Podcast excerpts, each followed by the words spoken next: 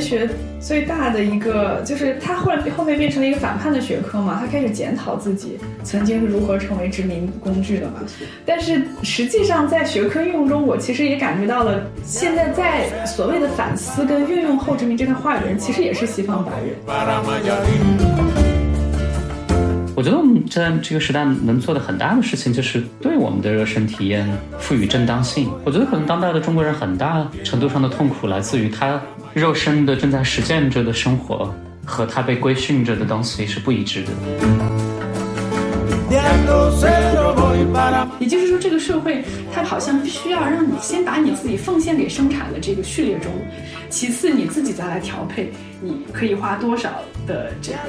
资源在再生产的领域里面，然后把所有人都裹挟进这种这种价值里面，我也深深的感觉到了，我同时受到了这种新自由主义这种自我实现的裹挟，以及女性主义在其中的这种跟它在某种程意义上的这种共同价值的这种合并。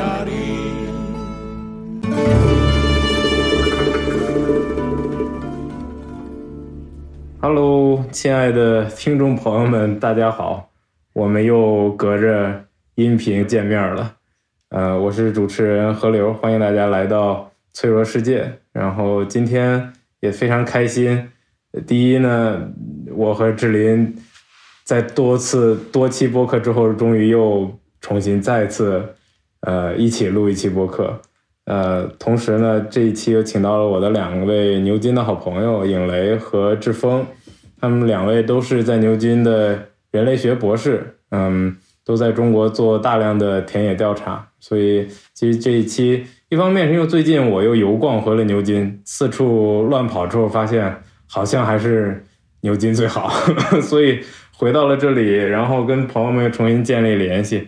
但同时，我觉得他们这我们上我们上上周一起吃火锅，我觉得跟影雷和志峰聊天特别的启发我，呃，让我重新思考好多我原本我觉得都已经特别的。嗯，特别的当回事儿的一些厉害的大的理论，人类学家嘛，就讲要还原细节，要看到世界真实的一面，要看到那个世界非常细腻的人们呃轻易无法感知到，但是又客观存在的那一面。所以我觉得跟呃影雷和志峰吃完火锅之后，让我觉得不行，我必须要再聊一次这个天儿，然后让更多的人听到我们聊的天儿，所以就有了今天这个播客。要不然你们先跟我们的听众朋友们打个招呼。嗯，大家好，那个我是尹雷，我现在在牛津那个读人类学的博士啊，已经呃四年级了。OK，我来接棒，对，我是志峰，我在牛津读发展学的博士，但我用的是人类学的方法，所以我们要是功利一点来讲，我做的就是应用人类学。OK，这个这个是应用人类学和人类学有什么区别啊？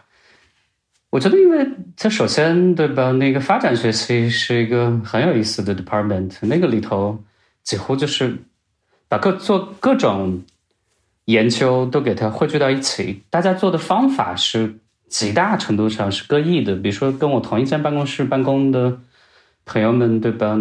那个里头有经济学家，有那个政治科学家，对吧？然后又有那个做量化的数据的社会学的。然后像我这种。用人类学办法做的人也有，但是我们最终汇到一起。我们为什么成立了一个系呢？牛津的这个发展系，就是因为发展它在研究的归根结底，那就是所谓的发展。我们关注的当然是贫困、不均等，然后还有对吧？那个嗯，难民研究之类的。它是一个大的用板块化的这样的东西结合起来的。用各种各样的方法在做研究的人儿吧，我只能说，所以说我和尹雷是什么情况呢？尹雷也是半个发展学的人，因为他在牛津的真正的对吧？他那个 program 的名字叫的是移民研究，移民研究是人类学系和发展学系共同成立的，这个里头涉及到既有方法论的问题，又有对吧？我们研究的主题是什么的问题，它是结合在一起。啊，其实如果用特别后现代，呃，不是后现代，后殖民的视角来看学科的话，你会发现基本上所有的学科，它，嗯，当它用来研究主流西方社会的时候，它叫经济学，然后它叫城市研究，呃，它叫呃，还有什么主流的社会学？但是，一旦你把这个研究的地域放在了呃曾经的殖民地国家，比如说非洲、亚洲或者是拉丁美洲，它的题目就会变成发展学或者是人类学。嗯，比如说研究欧洲的城市，它可能叫 urban studies。但是这个城市呢，一旦你把它放到了少数族裔或者是东南亚很多地方，最初它的名字可能就不叫 urban，它这个领它它研究这个课题，它就不在 urban studies 里，它可能在 anthropology 或者在 development studies 一样。像经济学，你研究些呃欧洲的经济，它肯定不会放在发发展学里面，发展学是不研究欧洲经济的，发展学它只研究第三世界国家的经济。所以人类学跟发展学，它在呃地域上来说，它都是在看这个世界的角落和边缘。它在你看起来好像是学科的差异，它实际上某种程度上它也是地域的差异。这个地域又是跟全球的政治和经济的格局是连带在一起的差异。它它不纯粹是知识的边界，它还是一个用流行的话语说，就是一个权力的边界 跟财富的边界的一个划分出来的学科。嗯，因为其实所谓哪儿是中心呢？我的边界就是被所谓中心所定义的嘛。那当当你在说。我们关注的是非洲，是亚洲，是世界的边缘。实际上，那其实也在说，那这些学科其实就代表了那哪里是中心。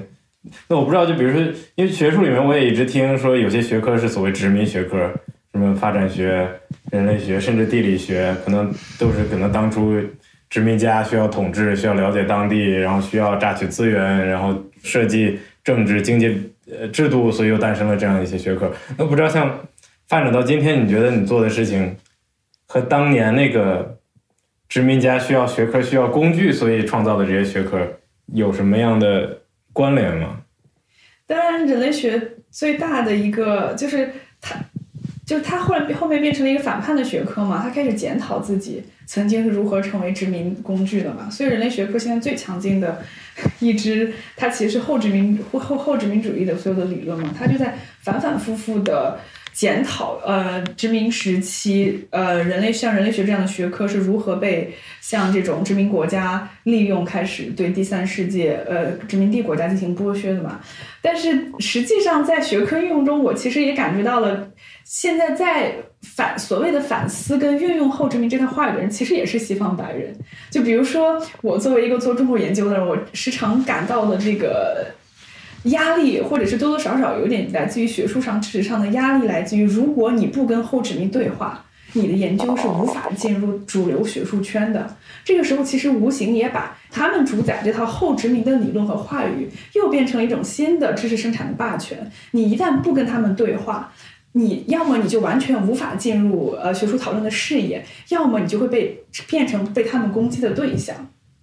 所以呢，他又通过反思自己的行为，形成了一套新的学术理论，其实又成为了某种意义上的组成了他们新的学术霸权。全世界的东西，如果你不跟他对话，其实你就无法进入最核心的学术讨论的圈子。这当然是在学说这个学科发展的本身哈。但我觉得所有的后殖民反思都是很有意义的。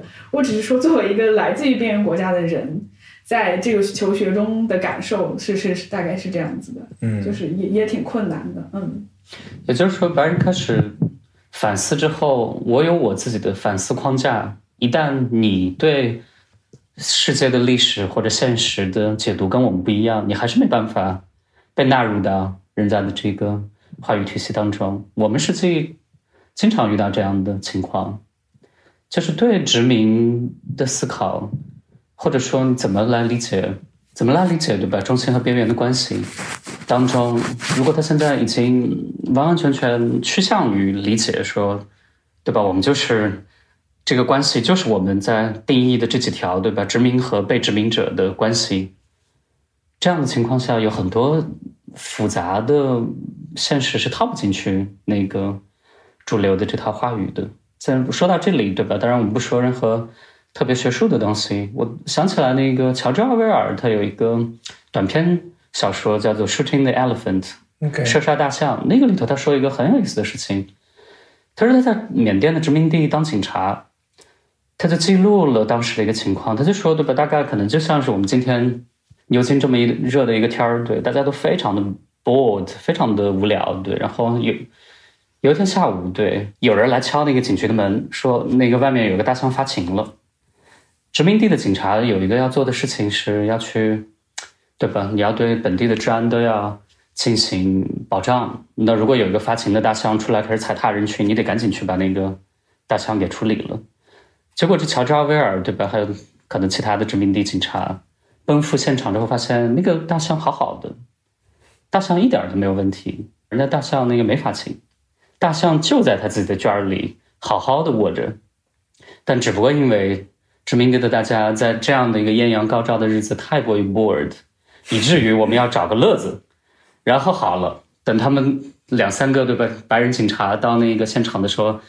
可能当地已经有上千的观众在那边，已经在鼓掌在等了，就大家都在喊，对吧？Shoot, shoot, shoot！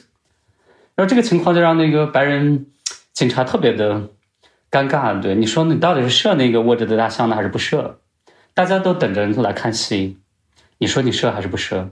所以有些时候有很多东西是套不进去的，就比如说，对吧？Shooting the elephant 的部分，如果殖民地的大众有一天。我就是想消遣一下，我就是要用那个殖民地的警察来让我们看一场戏。那警察两三个警察面对着上千的殖民地的大众，人家都在喊 shoot 的时候，你到底是 shoot 还是不 shoot？当然，这种故事现在听起来都是没办法融入到主流的那种话语当中，对吧？勾勒出来的就是在一个非常平静的下午爆发出来的一个非常激烈的这样的对峙，但这个对峙。他的那你说这个权力的主动到底掌握在哪儿？然后，嗯，这种事情发生，这个警察在当时的那个 position 又是如何？这都值得思考。其实我觉得殖民这个话题，如果不是参与学术讨论，可能对很多包括我们自己的听众都有点陌生。就殖民，殖民一般，我觉得在在中国的话语里出现，一般是一种政治武器。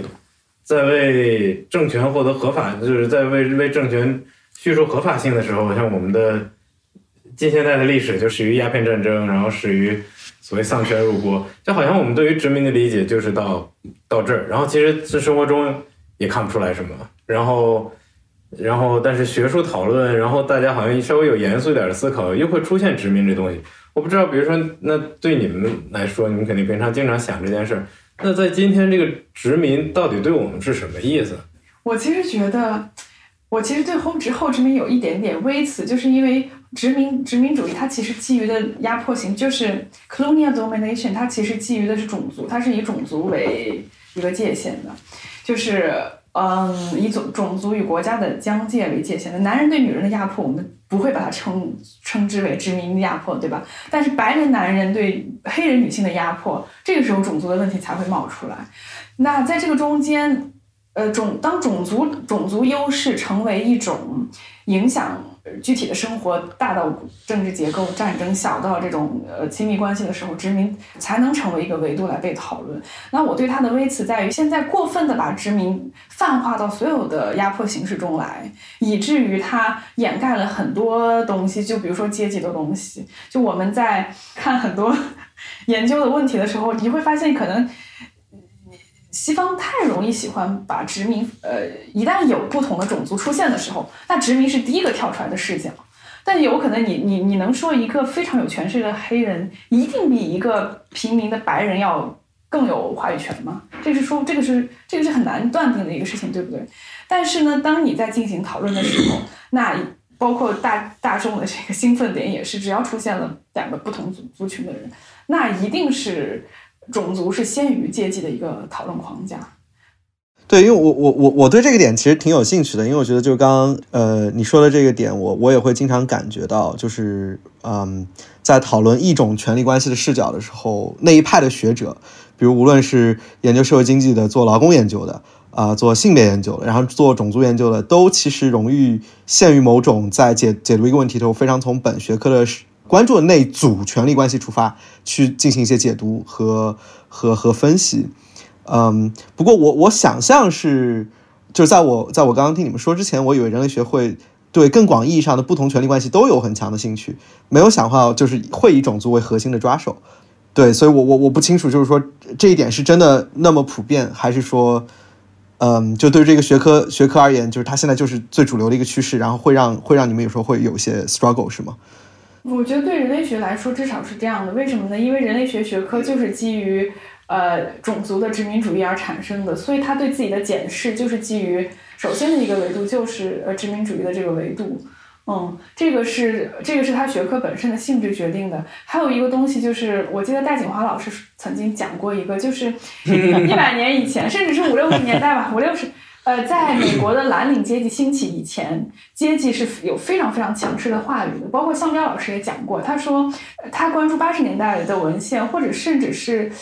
呃，在几十年初的时候，他发现跨国的工人用的话语还都是“哎，我们是工人阶级，怎么怎么着。”但是他会发现，近几十年来，大家首先都是“你是哪来的，我是哪来的，你是一个什么样的国家，我是一个什么样的国家”，就是种族跟国家 （nation） 这个东西变成了一个第一位的一个东西。然后，包括戴锦华老师在讲世界的三大斗争，一个是种族种族的斗争，一个是阶级的斗争，一个性别的斗争中。只有性别呃的斗争是走的最浅的，其次是种族的斗争、阶级斗争，在这两个斗争中完全就是被被被西下镇来了。然后我觉得这也是一个大的社会背景，就是阶级是没有被拿到台面上讨论的一个东西，反而呃种族跟性别，你看在网络上的活跃度，在它的群体的这个支持率，它整个对社会公共议题的参与度是远远要高于对阶在阶级这个问题上的参与度的。当然，我们尤其在说这次事情的时候。我觉得这种社会议题的讨论每天都有，小红书上面的争辩，对吧？在我看来，很多经常都是小马过河。你知道小红书有什么问题吗？就小红书上面的人的困境，大家说出来之后，不把阶级，对吧，纳入到那个思考体系当中，然后就给人家提意见或者提一个评价，然后很经常，对吧？就是特别的南辕北辙，因为实际除了性别，除了种族，很大程度上就是阶级在。对我们遭遇的很多的问题，对吧？起一个，你有什么例子吗？比如小红书让你看这人，觉得哎，这人怎么都完全对他的什么阶级身份没有任何意识？我觉得经常例子就是对吧？有些人的困境之类的，就比如说一个农村的出来的对吧？女大学生，她开始说我的人生要怎么样的时候，经常都有特别城市中产气质的这样的女性出来给她提意见，对，而。很多的意见，在我看来，对吧？当然，这个你看，我现在作为一个男性，开始评价女性给女性，girls help girls 的，这个已经产，对吧？已经是有问题的。我 acknowledge 这个可能有问题。影雷在，他一会儿还可以再纠正你。对对对，有机会。对，但但是经常，对吧？就是那个里边简直，对吧？就是大家在评述你应该做什么的时候，嗯，如果把阶级的这个东西给去掉，把城乡差别在中国宏大的、巨大的。城乡差别的这个鸿沟给它抛掉，然后大家说话的时候，对你可以说，就就其实蛮典型的例子，就是可能有一些女性抱怨自己的婚姻就是不幸啊，丈夫不好的时候，可能有的女生说，哎，你怎么你要多读点书，你多读点书，你找个白领的工作，你就养活你养活你孩子完全没有问题，你不要为了什么给你孩子一个好的未来，就留在你这种这么可恶的丈夫身边。但是你想想中国这个农村女性的那个是。那个高中毕业率是多少的？非常非常低的。但是我觉得他大概就说的是是是大概是这样的这一些例子，就是有点何不食肉糜，就是哎，那你就做我做的这些事情，你就都好了。是啊是啊，对的。或者说对吧？那当然还有非常多的励志的典型，对吧？小红书上面大量的帖子都是我从哪里来，我做到了什么，对我是怎么做到的。大概的意思就是说，你们都可以来向我学习。但很大程度上，这样的话语也是剥离开了，就是中国的巨大的现实，以至于我看下面的很多的评论，有很多的人面对这样的帖子，有些时候也是手足无措的。就是他陷入到的很大的问题就在于，那既然对吧，你和我是同为女人，同为女人，为何你做到的我做不到？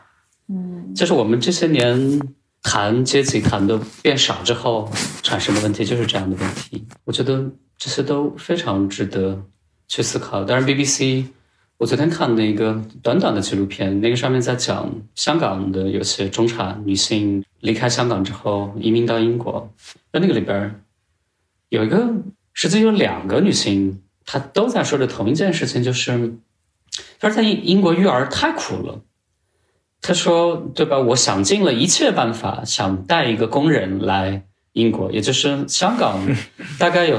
三分之一的家庭好像都有雇佣，对，有个菲佣。然后听说一个菲佣的成本就是四五千港币一个月，然后香港的女性大量的把这个把育儿的责任外包给一个菲佣，然后她来到英国，她首先遇到的问题就是没有菲佣了。然后当时有这么一个女性在 BBC 采访她的，她说我已经够做巨大的让步了。她说我现在就在想，我想尽快的出去家庭生活，我去工作，然后我把我所有挣来的钱全部都给一个佣人，让他来照顾我的孩子。她说这个还是在英国做不到。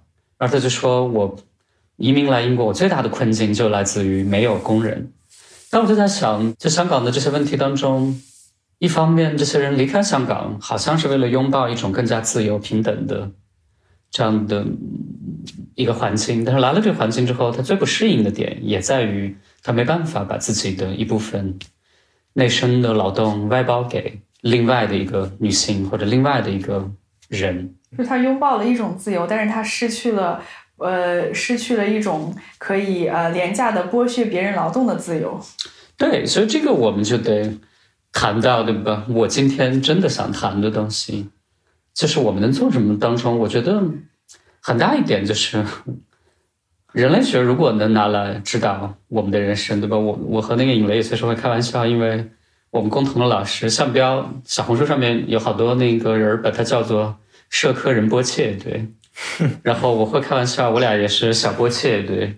那这个小波切对吧，能给普罗大众说什么呢？我觉得，或者人类学作为对吧，波切心经能先做到的一件事情什么呢？我觉得很大程度上就是来解构自己身上的特权。我们刚刚说了，我们阶级的这套话语，我慢慢的都淡化了它，好像我们整个世界也是如此。当然，中国很大程度上也是如此。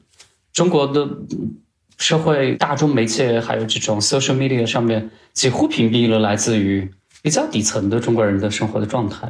我们的大量的讨论都是建立在一种大城市的中上产的一个阶级的这样的生活模式在做我们的生活讨论。那这个上面有一个很大的问题就在于，我们很多觉得我们是这个社会的普通一份子的人，实际是拥有大量的特权的。我们要解构我们身上的特权，那怎么来解构这个特权呢？那你就得回归于一些具象的所谓的肉身体验。我们一起看了那个有个纪录片，今年网上有很多讨论的，叫《我爱杀马特》，然后那个导演里啊，我爱你杀马特。我好像看了，是不是在荷兰播来着？在那个鹿特丹电影节播了，好像是。嗯，对对对。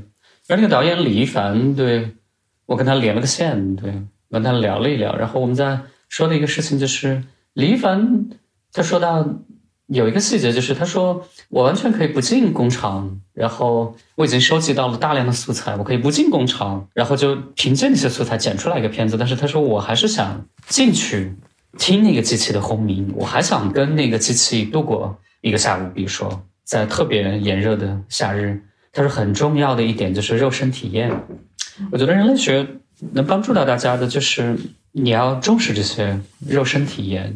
我觉得现在当代的当当然知识青年非常的多，我们都非常关心世界，关心周遭有的社会的问题。但是很大程度上，我们都是我们对世界的认知来自于大量的二手的材料。但是把自己作为方法，把自己作为那个体验工具去跟这个社会世界互动的这个功能已经低了太多。所以如果能回复一部分这种肉身体验，对我们理解这个世界都是非常有帮助、非常有好处。而且解构它的特权，很大程度上基于这种能力。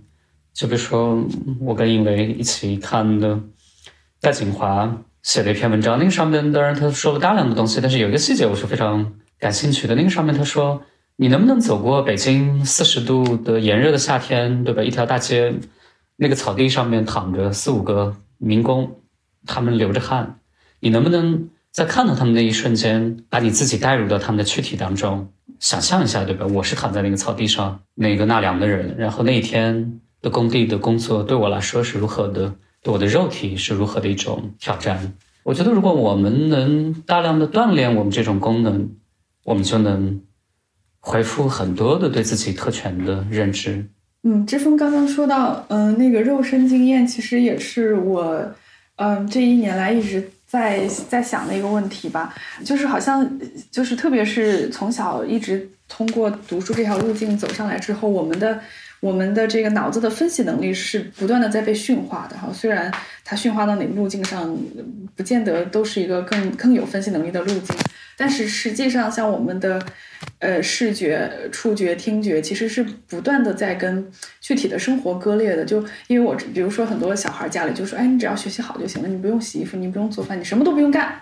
然后，哎呀，为了你学习好，家里嗯，我暖气通上，空调装上，给你永永远三百六十五天都是恒温，这样子，呃，这是一个，这这当然是在让你保持学习状态的情况下是一个最好的情况。但真的对于我们去认知感受这个世界是不是最好的呢？我们是不是过度的把呃知识的生产简化成了一种脑力的劳动呢？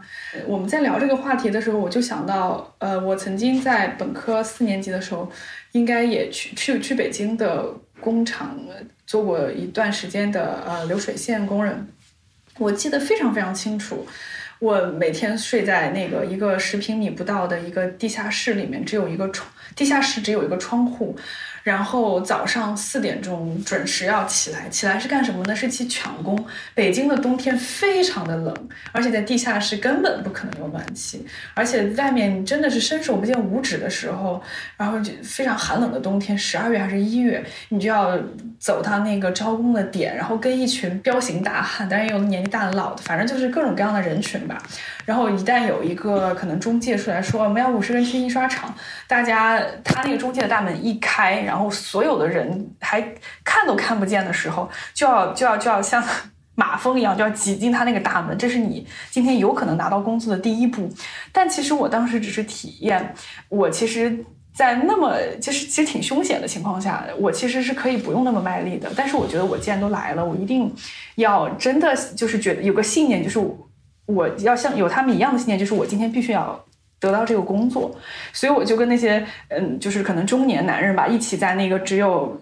八十厘米那个门里面，可能四五个人要同时挤进去，然后，然后把自己的身份证以最快的速度递到那个招工的人面前，然后以至于让他可以尽快的把你招进去。就是这种体验，真的不是说，嗯，我我我现在也很难总结说啊，我从中得到了一点、两点、三点、四点、五点人生的启发，然后理论的，嗯，enlightenment。但是实际上呢，它，呃。它让我始终保持着对于什么是一什么是其他人非常鲜活的生活这个经历这件事情有着高度的敏感。我不太会去想当然的推断。我在网上看到其他人的事情背后就是一个非常简单的啊，他爱财，他图色啊，他一定是被怎么了？他这么用这么简单的逻辑去理解如此复杂的世界。对这个东西，其实你说他对。直接的学习有什么有什么益处吗？我觉得没有，但是它其实是给你整个生命涂上了一层颜色，然后你必须你未来一切的人生的思考，其实都是在这个这个基平面的基础上来进行的。实际上，你看那个纪录片，有一个小男孩就讲自己刚到呃刚到那个石牌厂呃石牌村的时候，然后就有一个姐姐就问他借钱，然后他就信了他借给他，还说打电话就还他，结果后来那个人就消失了。就是他还提到说，很多这个杀马特的工友都会有这样被欺骗的经历，包括他们现在在讲述很多故事的时候，你会发现他还是那个纯真的从村里出来没多久的，在大城市里面畏畏缩缩、怯怯怯懦懦的一个。一个一个小孩的那样一个心态，完全就不是那种 爹味十足的大肚子的油腻的掌握了一定资源的男性的一个形象，所以这个也是我在肉身经验中获得的一种一种认知吧。至少，当然不是说他们中的每个人都是道德的典范，但是至少我觉得是不应该有这样子一些预设的呃想象在这个过程中。如果我们接着这个来讲的话。不仅在道德上面审视这些所谓的农民工也好，或者说中国的底层，然后把他们想象成所谓的素质低，我觉得这个当然我们的这个素质话语是非常流行的一个话语，这个当中包含了对吧给人的那个道德水平的评价，也包含了对人家的能力的评判。我经常会在牛津跟人有辩论。我经常会引用向老师说的，他说：“素质是什么呢？素质是在自己的 context，就在自己的语境当中解决自己遇到的问题的能力。以这个情况而言，我们在说的这些非常憨厚的从村里然后到达大城市来打工的这些工友们，很多人的素质是非常高的。我有一次想起来，我在牛津 host 了一个 meeting，来了十四五六七八个人，对，然后大家自然对吧？每个人都是身怀绝技。其中有一个有一个朋友说，我有个朋友，他没能去到美国的藤校，我觉得我我为他不值，因为以他的谈吐，以他的学识，以他的能力而言，对北大是配不上他的。就是这样的一个群体，对吧？大家都在 dis dis 北大是不是 worthy 的一个地方？我跟这群人的一个很大的辩论就在于，我们怎么来看这些中国农村的这些所谓的弱势群体也好，底层群体也好，或者说需要被扶助，然后来帮助，然后来脱贫的这些人口，你应该怎么来来看他？我说，其中的很多人的素质是非常高的。他为什么高呢？因为他底层的生活当中是充满了挑战的，有诸多的任务让我们牛津的，对吧？这些念硕士、博士的二十五六岁的人去执行。我们都是执行不了的。你有什么例子吗？我记得之前你好像讲过一个，比如说一个最极端的案例是，宁夏的小孩儿，对他们很早就辍学，他们经常都要去一些最艰苦的地方。为什么去最艰苦的地方呢？他们可能连杀马特都不如，因为杀马特，你去看他们的那个家乡的，全都是一些，对吧？那个湖南呀，什么江西呀、广西呀。那还不算是在地理交通上面最偏僻，然后也并不是那种文化隔阂上面离这些大城市文明最远的人。但宁夏是中国三百三十三个地级市里边人均 GDP 排名倒数第一的地方。然后这些孩子如果辍学了，他们要去的地方无一例外就是新疆，呃，就是那个西西藏的阿里、西藏的林芝。你要是去西藏自驾，对吧？你但凡要走什么三幺八呀，什么滇藏线，你要是看到什么拉面馆、什么牛肉面、什么那个馆子，对吧？尤其哦，甚至对，在那个川藏线上面什么不通车的波密县城里头的小商店，那边的都是宁夏人在开。然后这个在移民上面、移民学上面，对吧？有人总结这个叫做叫大鱼小池塘理论，也就是说这些鱼儿非常的小，他们是。受教育不足，他们是受训练不足的一些劳动力。那等到他们要去把自己变成大鱼的时候，他们只能去一个更小的池塘，也就是别人不去的地方，他们才能展现出自己的价值来。那零下的这些小孩去了之后，去的都是一些特别艰苦、特别吃力的地方，一般的连内地的大人都不会去的艰苦的地方，就是由零下的小孩来充斥的。有一个小孩，他就说他是在那个阿里的。一个修车铺里边工作，你想对吧？内地的大人们，三十岁、四十岁的这些有钱有闲的老大哥们，开着一百万的大型越野车，对吧？八缸的越野车，然后去了西藏阿里，去到那种特别荒凉的地方，他们在走所谓的无人区环线，然后他们觉得那是个巨大的 achievement，是个巨大的成就。但是等到他们的车陷在那个泥里头，或者他们的车。在暴风雪当中，对吧？被冻坏走不了的时候，他们要打电话叫的是谁呢？他们叫的是零下的这些辍学的十五六岁的，在那个地方修了几年车的这样的小弟。我在采访，我说起这些的时候，都会让我非常难过。对，那小弟说：“哎呦，我们的生意最近都不是很好。”他说：“那个西藏的路越修越好，以前车都是颠坏的，现在车都不怎么颠坏了，车造的质量也越来越好。”他说：“我们唯一能期待的就是。”就是那个情况到达非常恶劣的情况下，我们才会有声音。就比如说有个暴暴风雪，然后就把那车冻在那个路上，对吧？就是他可能打不着火了，真的是那个路差到就是物理性的对那个车有什么损害的时候，那他们就开着他们的那个小面包，反正总之就我不知道他怎么去，对，然后他就去到那个地方。那你看那小孩的手，对，那个手都已经。面孔是非常稚嫩的，他那个手极其的粗糙。对我说的这些三四十岁的老大哥，把最好的装备都配满，然后去搞一个无人区的大环线。然后如果他们搞到了，他们回到城市，大家都是要顶呱呱，人家泡妞都要说，对吧？老子是去过阿里大环线的人。但是你要知道，他们在大环线上面窝火，是这些这些小孩去搞。那你说这些小孩的生活？作为任何一个成年人，牛津的朋友们，我那天在屋里边问我说：“对吧？你们有谁能去到能干这个活？没有人能干得到。那从这个意义上而言，那个小孩的素质绝对是碾压牛津的朋友们的。牛津的生活简直不要太简单，在我看来，就是我是长期横跨于两种生活的人。我一直都在思考，对吧？就是像我们这种人，牛津毕业的所谓的社会的精英，对，我们要去怎么来真的做一点有意义的事情？首先要做到的一件事情是不作恶。我印象非常深刻的是，我有个比较喜欢的作者，对，那个人叫马建雄，那个人是云南出生的，云南的可能大理人。那个人后来受 Oxfam，就是在牛津开的那种慈善店，对吧？就很多的那种中产家庭不需要的什么各种东西是免费送给那个店，那个店再以义卖的方式筹资，筹到资之后再把它捐给可能第三世界什么发展项目这种。有一个受 Oxfam 资助的云南大哥，后来在香港科技大念完博士，然后他又在香港科技大任教，他此刻已经是。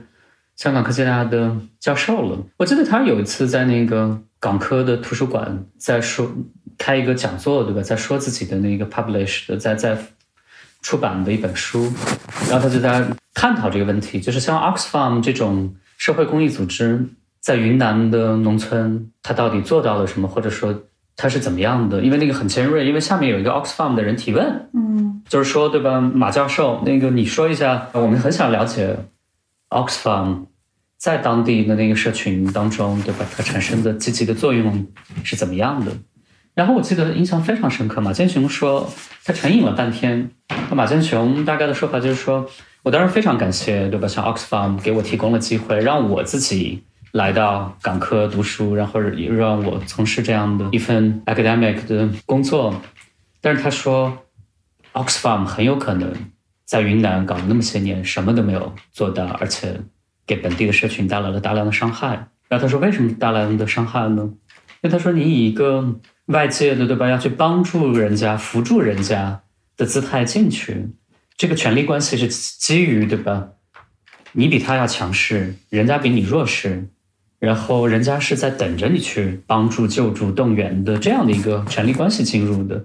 那他说，Oxfam 在做的事情，很大程度上就是。”在羞辱本地的这些社群，告诉人家说你这里做的也不行，那里也不符合，对吧？现代文明社会对于高素质人的那个需求，你应该如何如何。所以，我觉得社会精英在做社会实践之前，首先要做到的一点就是，先要思考这里边的权力关系，先来解构自己身上的特权，先要来明白，对吧？我在投入到这个社会实践之前。我到底要以什么身份进入到这个社群？我做的这些事情真的对吧？能帮助到人家吗？因为这个帮助，普遍意义上，我们现在发展学有一个非常大的困境，就是我们陷入了对数值的发展的一个特别大的嗯迷恋，不对，应该不叫迷恋，应该叫做局限吧？我们就局限在要把那个数字都解读出来，我们给它的那个发展。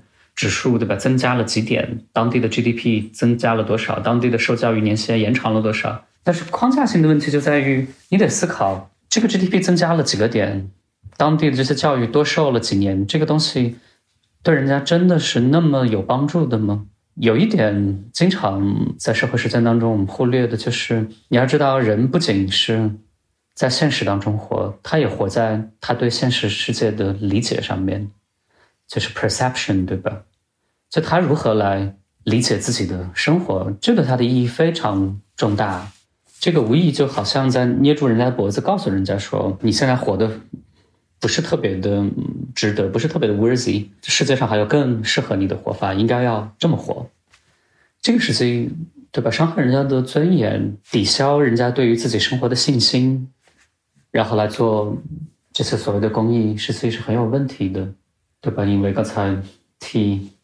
不少的朋友来问那个问题，我们能做什么？那我大概的说法就是说，在你想清楚你能做什么，真真正正从人家身上出发，想明白之前，你最好不要做的太多，不要做的太激烈，要不然你做的可能很有可能是反作用的东西，你可能在抵消人家生活的意义。嗯，我先问问志林，志林，我觉得若有所思的样子。对，我觉得刚刚听了一些很有意思的故事，我我我有很多点都在都在继续去想吧。比如说，就最开始在聊素质这个问题，我我觉得就是说，如果我们理解到我们可能对他们有一些群体性的误解，比如说他们可能都更淳朴，或者没有我们想象那么邪恶，我觉得可能不够。如果说假如我们真正认识到，比如说他就是有意的想来伤害你，或者说。嗯，就我们把这个素质理解为一些在道德水平上的对一些事情的认识。那有一种可能，就假如我们深入某一些就是呃更弱势的群体，他们就是道德水平更低，我们如何接受这一点？我我觉得这个问题是对我来说更有更有价值的一个问题，就是你能不能接受，因为他们不曾拥有这样的运气和受教育水平，去成为一种在道德上更嗯更好更善的人？你能不能理解背后的这个动因和意识到他们可能？并没有我们这样的道德运气去成为一个更有道德的人，我觉得这个可能啊，是我刚才想的第一个事情，就是我们能不能接受一个没有道德，但又能理解他没有道德。你想象你想象的是一个什么样的 case？就比如说是，比如像什么丰县铁链女那那种男的，你你是想的是这这这种 case 吗？我我不是说这种，就就 generally 遇到一个呃底层的或者说弱势群体，他们比我们更。呃，没有这个社会建构意义上的道德，比我们更差。Like what? Like like 你他们会怎么想或者怎么做？你觉得？比如他的女性意识更差。我我说的直白一点，比如说他就是对女性会更有一些不尊重啊，这个这个骚扰或者对吧？当然，我觉得锋线那个就有点有点极端了。那遇到这样的男性，呃，我我我相信，当然我这么说，touch 这个这个这个问题是有点敏感。但是，比如说他就是对女性。啊，我我先声明一下，我我作为一个男的，我说这一点非常不合适。但是他就是对一个女性，比如说更更不尊重。那我相信从我们我们接受过一些女性主义的呃教育影响的角度来说，我们会认为这肯定是非常非常不适不适切的行为，是有问题的。但他很可能他的成长环境就是在一个非常父权的社会里成长起来，他从来没有任何的机会和运气去接受另一种程度的教育和我们这样所谓的文明人的教育。那。他在不尊重女性这一点，是否就一定是错的，是有罪的，是是道德上有瑕疵的？就怎么理解这个问题嘛？就而不是仅仅可能我们有了这个肉身经验之后，觉得他好像没有我们想象中那么那么坏。就假如我们真的遇到了更坏的弱势群体，我们还能不能去反思他们可能没有一些机会去变得更好？这是我刚刚想说的点。对我其实觉得这里问的这个问题非常有价值，因为我觉得你这个问题再往更开的延展，我可以给你举一个例子，就我们在当时做很多呃乡村发展的项目，我们先这么统称，在凉山，然后当时我的我去的比较晚，我有同事已经工作好几年了，他们当时跟我经常跟我抱怨，因为很当时我的很多同事都是彝族，他们经常跟我抱怨彝族他们服务的彝族是呃乡村的老乡素质非常差。道德非常差，怎么差呢？他说：“哦，我今天刚把所有的彝族人叫来这里培训、开会，给他们讲各种疾病防治啊、教育的知识，还给他们发了很多大礼包。结果过了两天呢，我们回去出个差回来，发现我们工作站的东西都被他们偷走。”我觉得这个或许更适配你刚才讲的那个你想提问的问题。那我们遇到在我们在公益领域遇到这样子的事情，我们怎么看待以及我们怎么行动的问题？甚至你经常去彝族地区。特别是前几年，你在网上搜一下帖子，都能看到非常多，就是说啊，我本来是去彝族地区支教的，我本来去送物资的，结果那个我开的车，呃，走着突然有一个鸡或者有一个羊就撞到了我的车上，然后就下来了一波人，就开始讹我说，你这个鸡只要五百块，但是这个鸡死了，鸡的这个老婆很生气，所以他也要赔他的钱，这本来鸡还要下一窝崽子，然后你还要继续赔钱，或者是你撞死了一只羊，因为羊是彝族那个宗教祭祀中经常会用的。然后，那你害得我们今年这个这么盛大的一个宗教活动，这个羊就没了。那你们不光要可能赔这个市价的羊的钱，同时你可能还要赔连带的很多这个精神上的损失等等等等。这个东西就非常被诟病啊！这个东西在彝族社会内非出现过非常非常多类似这样子的案子。怎么来看待这个问题？嗯，我我等会儿可以听听你们的想法。就我自己看的话，我会嗯。首先，我是一个没有什么道德的人，我必须要先说清楚。胡说八道，不可能。这真的，我是一个没有什么道德的人。我怎么认识道德？就是我觉得道德是什么东西可以成为道德，什么东西不可以成为道德。就比如说，富人在现有的法律框架下竭尽所能的榨取这个社会，他是有道德的。然后他再捐一点点钱，然后他是非常有道德的人。但是穷人出门去偷一个面包，为了维持生计，这个事情只要涉及到偷。侵犯他人私有财产，这个事情就是不道德的。所以在这个意义上，在我看来，我是没有道德的人。包括很，那是你不同意他的道德，你认为私有财产并没有那么神圣不可侵犯。对，就是我不首先不是说你没有的，那那那我 那我今天走的时候就把你电脑拿走。那我可能会跟你打一架。对，说明你还是有道德嘛，说明你你还是有标准的。或者说，对我我是不同意现在大部分的道德，我不太会用道德这个视角来看问题，或者这么说，就是当你问到。首先，我不会把他们定义成道德上有瑕疵的人。其次，我在看绝大多数出问题的时候，我不太会用道德的视角来看问题，我会用更本真的一个本真的一个视角，就是这个类似于这个穷人需不需要维持他的基本的生命的权益？如果需要，那他去做很多事情，我都可以支持他。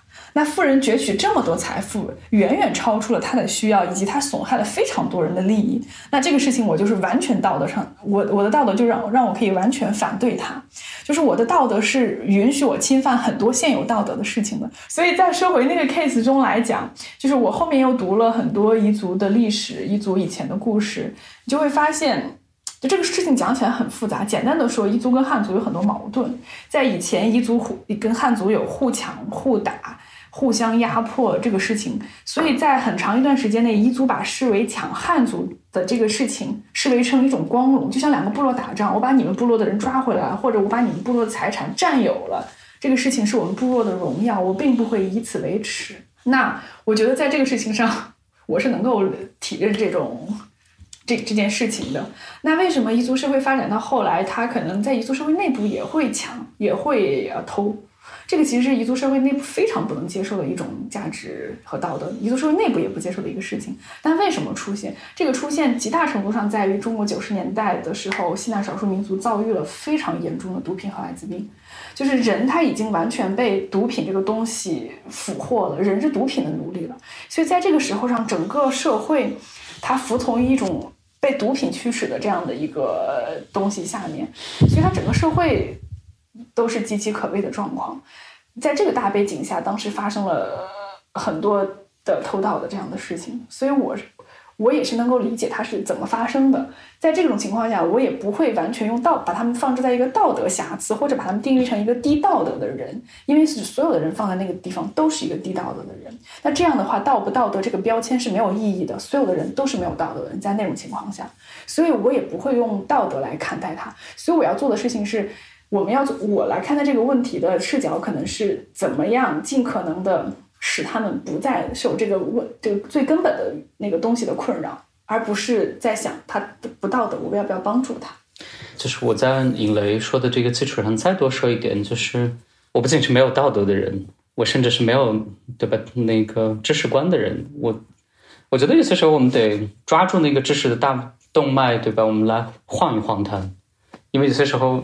我其实会觉得现现有的这些知识，很大程度上，它实际是非常岌岌可危、摇摇欲坠的东西。你说那个东西，它可以全面指导我们的人生和我们对吧？指导我们和这个世界的关系吗？我不太相信。举个简单的例子吧，我之前去那个伦敦的时候，对我也去过内城的，离伦敦市中心非常近的一个市场。对，那个市场叫什么来着？反正是个肉禽市场。最早可能一九零零年之前，那个地方都可以交易活畜，也就是你把你的牛羊都赶着，对吧？去那个本地去交易。我们对英国的想象，对吧？这是个极其文明的，甚至人类所谓的文明之光、道德之光，对吧？最早开始进行大量的这种，对吧？道德思考，然后法治建设这样的一个国家。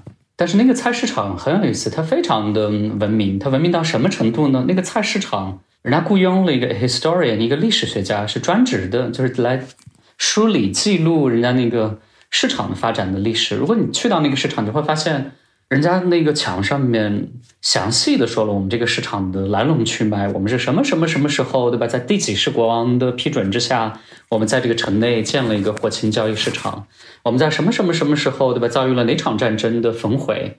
二战的时候有什么飞机？掉下来一个炸弹，炸了我们这个市场。然后几几年的时候，伦敦市长颁布条例，不再允许活禽交易。但那个墙上面有一条，让我觉得非常的神奇。他那个英语说的很妙，但如果我用中文一定要强行翻译的话，他就说，对吧？一一八七零年的一个上午，他说农夫们赶着自己的那个畜群来伦敦城的这个市场交易。然后他说，和货物们在一起的是他们不想要的妻子。当天也要被出售，然后要经过经过竞价，所以你能想象吗？一个一八七零年的英国的伦敦的市中心的活禽交易市场，农夫可以赶着自己的羊群、牛群，再加自己不想要的老婆，能在那个市场活禽交易。所以，这时候我都觉得我们对世界文明太过于有信心，我们也把，对吧？在这些年代积累起来的所谓的知识体系或者道德体系，赋予了太高的价值，以至于我们。我现在有些时候觉得，这个世界不均等当中，很大程度上是由知识现有的知识维系着的不均等。你比如说，对吧？那所有人来牛津念一遍什么什么课程之后，人家毕业了，对吧？人家就是社会的精英，就是这个时代的主宰。这个东西它必然是一定是对的吗？很有可能，对吧？来念牛津的人本来自己就已经是非常有家世、已经非常有资源的人，人家来念这个牛津，只不过就是往自己头上戴一个帽子。你说牛津的教育有没有给他？这些知识有没有给他的整体的人的素质往上推高一点？有可能一点点，但是他还是他。但是他出去之后，对吧？他又要来主导这个社会。但是，所以我有些时候在想，对吧？这个世界真的是由一些特别有识之士，带着一种设计感，然后对吧？用所有的对吧？先贤古人所有的优秀的道德品质，外加所有的我们对世界的。详尽的知识体系的认知，然后设计出来、执行出来，然后建构起来的吗？有些时候不。我觉得世界昨天对吧？人家那个俄罗斯内部有争辩，我看到一句话，人家说世界是草台班子搭出来演戏演演出来的。我觉得我有同感。我有些时候觉得时代的演进很大程度上都是无限的这种不确定性，一个又一个的偶然套在一起，它往前推进了一部分。尹雷刚才说了，我们不应该。把人对吧拿来和这个现有的所谓的道德体系绑定在一起，然后给它分出一个对吧？它是不是值得让我们去倾听、去关注的人，或者是是不是值得我们去去相信他，然后和他一起共事的人？这样的一个事情，我觉得很大程度上我们也得怀疑，我们现有的这套知识体系指导着我们来跟世界的周遭还有其他的人打交道，这个知识一定是绝对可靠的吗？不仅是道德。哪怕知识呢？我补充一个，你刚才说一九一八七零年那个卖老婆的，对我刚才又确认了一下，伦敦的地铁是一八六三年修好的，就是说不定大家是赶着赶着要卖他老婆上了地铁进城 来卖老婆。其实我觉得，在你们俩刚才在讲的时候，我就在想，就我就在想，其实你们在说什么？因为在我看来，其实你们并不是没有道德的，虽然就有有有的时候人会这么讲，而且有的时候。有时候说话夸张，就因为因为道道德本身有好多种含义，对吧？你是在说现世很多人接受的主流价值观，在这个意义上我有没有道德？还是你在说在某些普世价值上我追追不追求？还是说我心里有没有一杆秤？这个秤在哪？我不认为你俩是真的心里没秤的。如果有秤的话，如如果完全没秤的话，就不会看不惯那个来你家做客，然后说为什么这人呃只能上北大而不去上常青堂或者。或者会，或者会去看到，如果这个小哥在冰天雪地里去帮这些有钱人，呃，自驾的时候修车，这不公平。这个我觉得都是非常自然的道德感。没有道德的人是绝对不会有这种感受的。只不过可能，比如说，尹雷刚才提到，你们这些有钱人四处四处利用这个全球化，利用资本去在全世界进行盗窃和剥削，然后大家都把你视作英雄，但是。村里面这个这这个老奶奶或者这个小女孩吃不上饭，去偷个饼，去偷个馒头，你就说她是呃偷偷窃，你觉得这个不公平？这在我听起来都是很强的道德感，只不过可能你们觉得冠冕堂皇的道德跟我不搭嘎，这个不是。这个是我无法认同。如果这个叫道德，那我就没有道德啊，差不多是这个意思。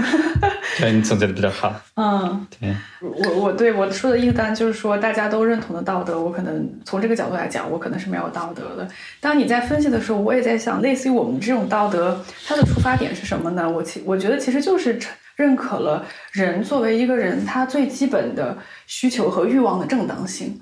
从这个从这个角度来讲呢，它其实是不仅是对呃底层，它对于各个阶层都是。你说上层的人生活的一定更有尊严吗？我觉得不，我觉得也未未一定快乐吗？我觉得也未见得是。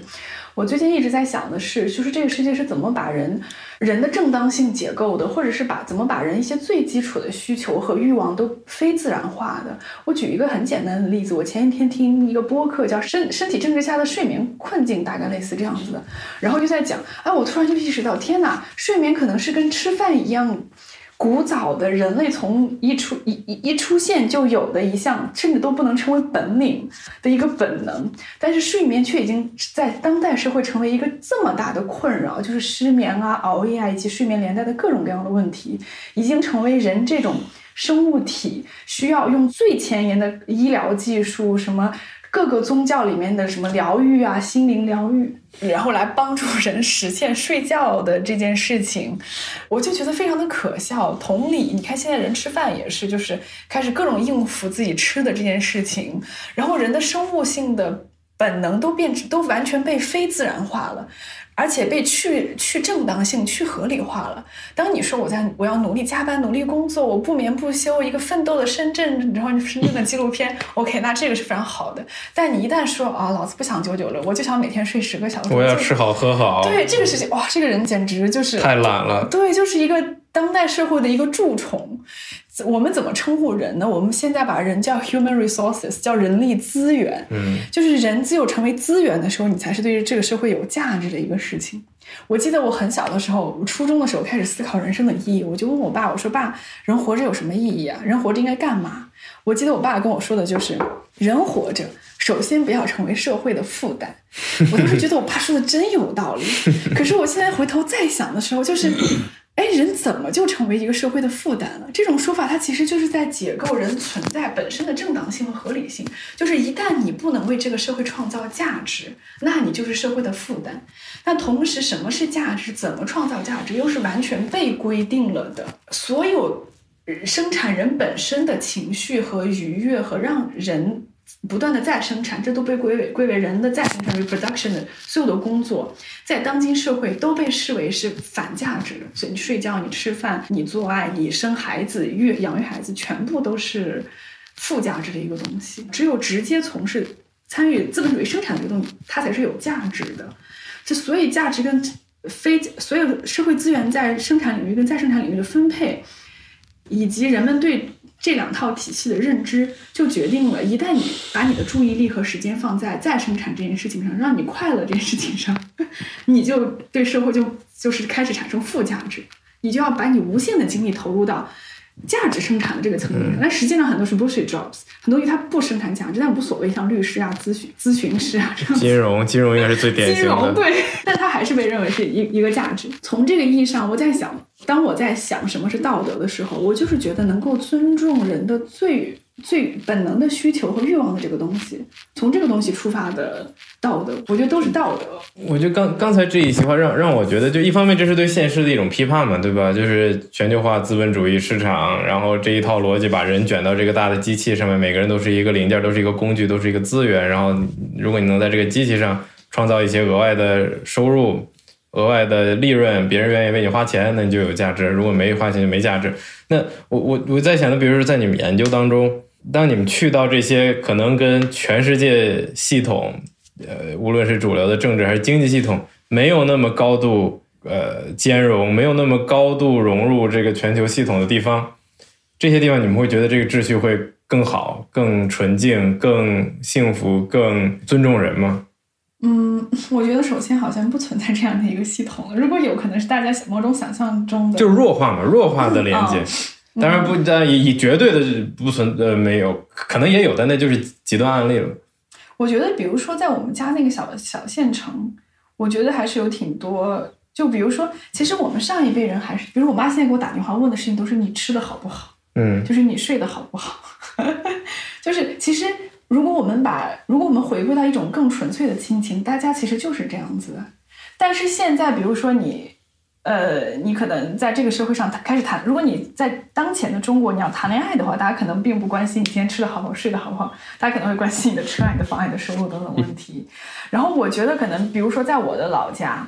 人情世故还是挺重要的一件事情，而且彼此邻里之间的支持还是非常重要的一件事情。我记得我前两天我小姨特别生气，因为我的一个表弟结婚，然后我的其他的表弟表妹回家，但他们都没有这个意识，是说大家都是表亲，一个人结婚，其实所有人都要参与到婚姻婚礼中非常复杂的事情中。他们以为自己就是吃个酒席坐在那儿就可以，但实际上在传统社会中，这些东西都是要表亲一起来帮助他顺利的完成结婚的这个仪式的。但我小姨说这个的时候，我突然意识到，我也完全没有这个意识。如果我在家，我肯定也就是带带着个嘴就去了。但事实上，我小姨就在这个过程中提点了我们家所有的那个不争气的小孩们。就是这个事情让我也意识到，也就是你说的，一旦当资本可以购买所有的服务的时候，那可能就请人把这个事情所有的摆平。但是在我们家那个环境中，它其实还是很大程度上需要表亲亲戚来共同维持这个东西，它亲情的浓度还是蛮高的。但是你说一定就是一个更舒服、更美好的社会吗？我觉得也不见得，因为这种社会它往往处在一种拉扯中。就比如说，我有一个表弟，他回不去，他说的就是他在深圳工作，就是我没有办法跟这个老板请到假。我小姨就不理解，怎么可能请不到假？你提前三个月就知道了，你就多请两天假，一共就三请三天假，这不就来了吗？这有多难？就我小姨是无法理解这件事情的。但实际上，我非常理解我表弟的处境。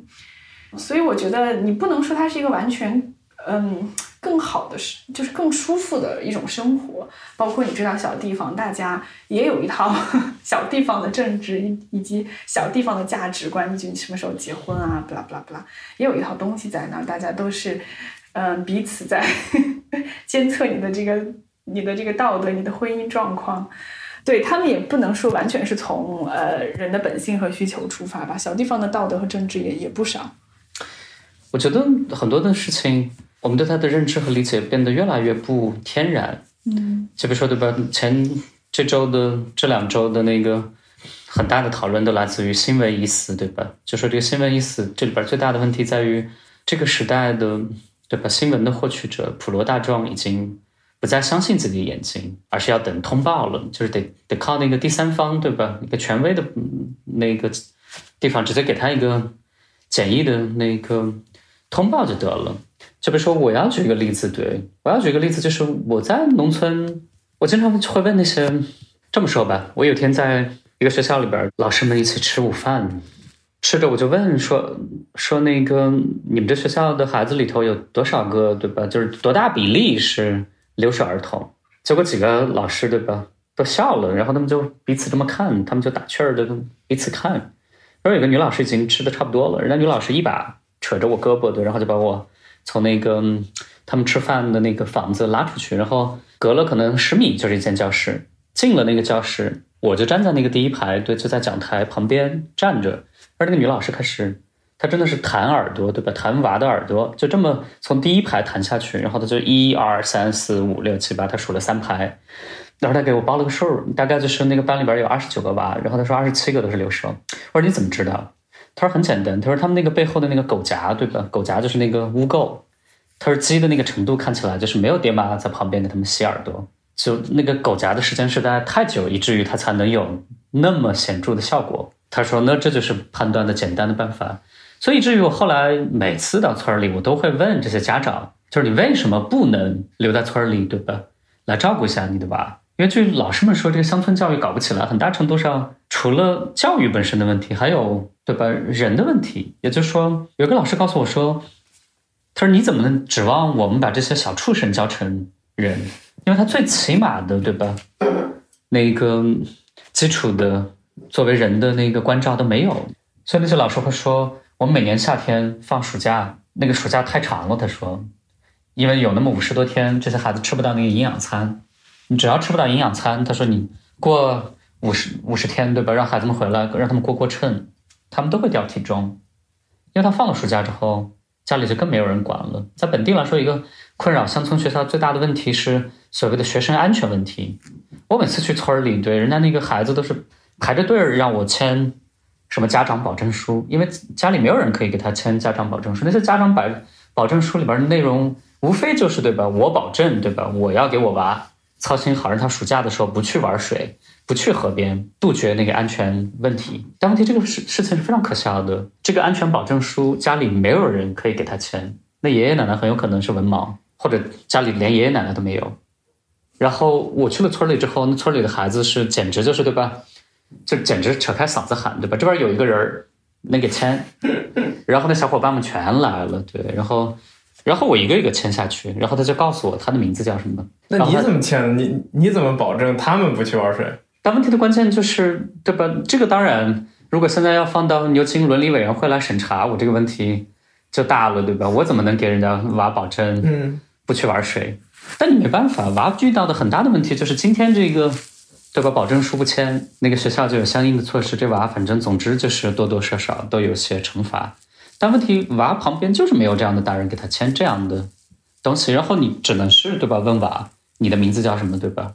很大程度上村里的人对吧都会告诉你说：“哎呦，我们不能不出去呀，对吧？我得挣钱呀，我也想着让我娃最后对吧去那个念大学呀，我也想让我娃那个在县城有个房子呀，我也想让我娃对吧有个好生活呀。但是。你有没有发现这里边的很大的问题？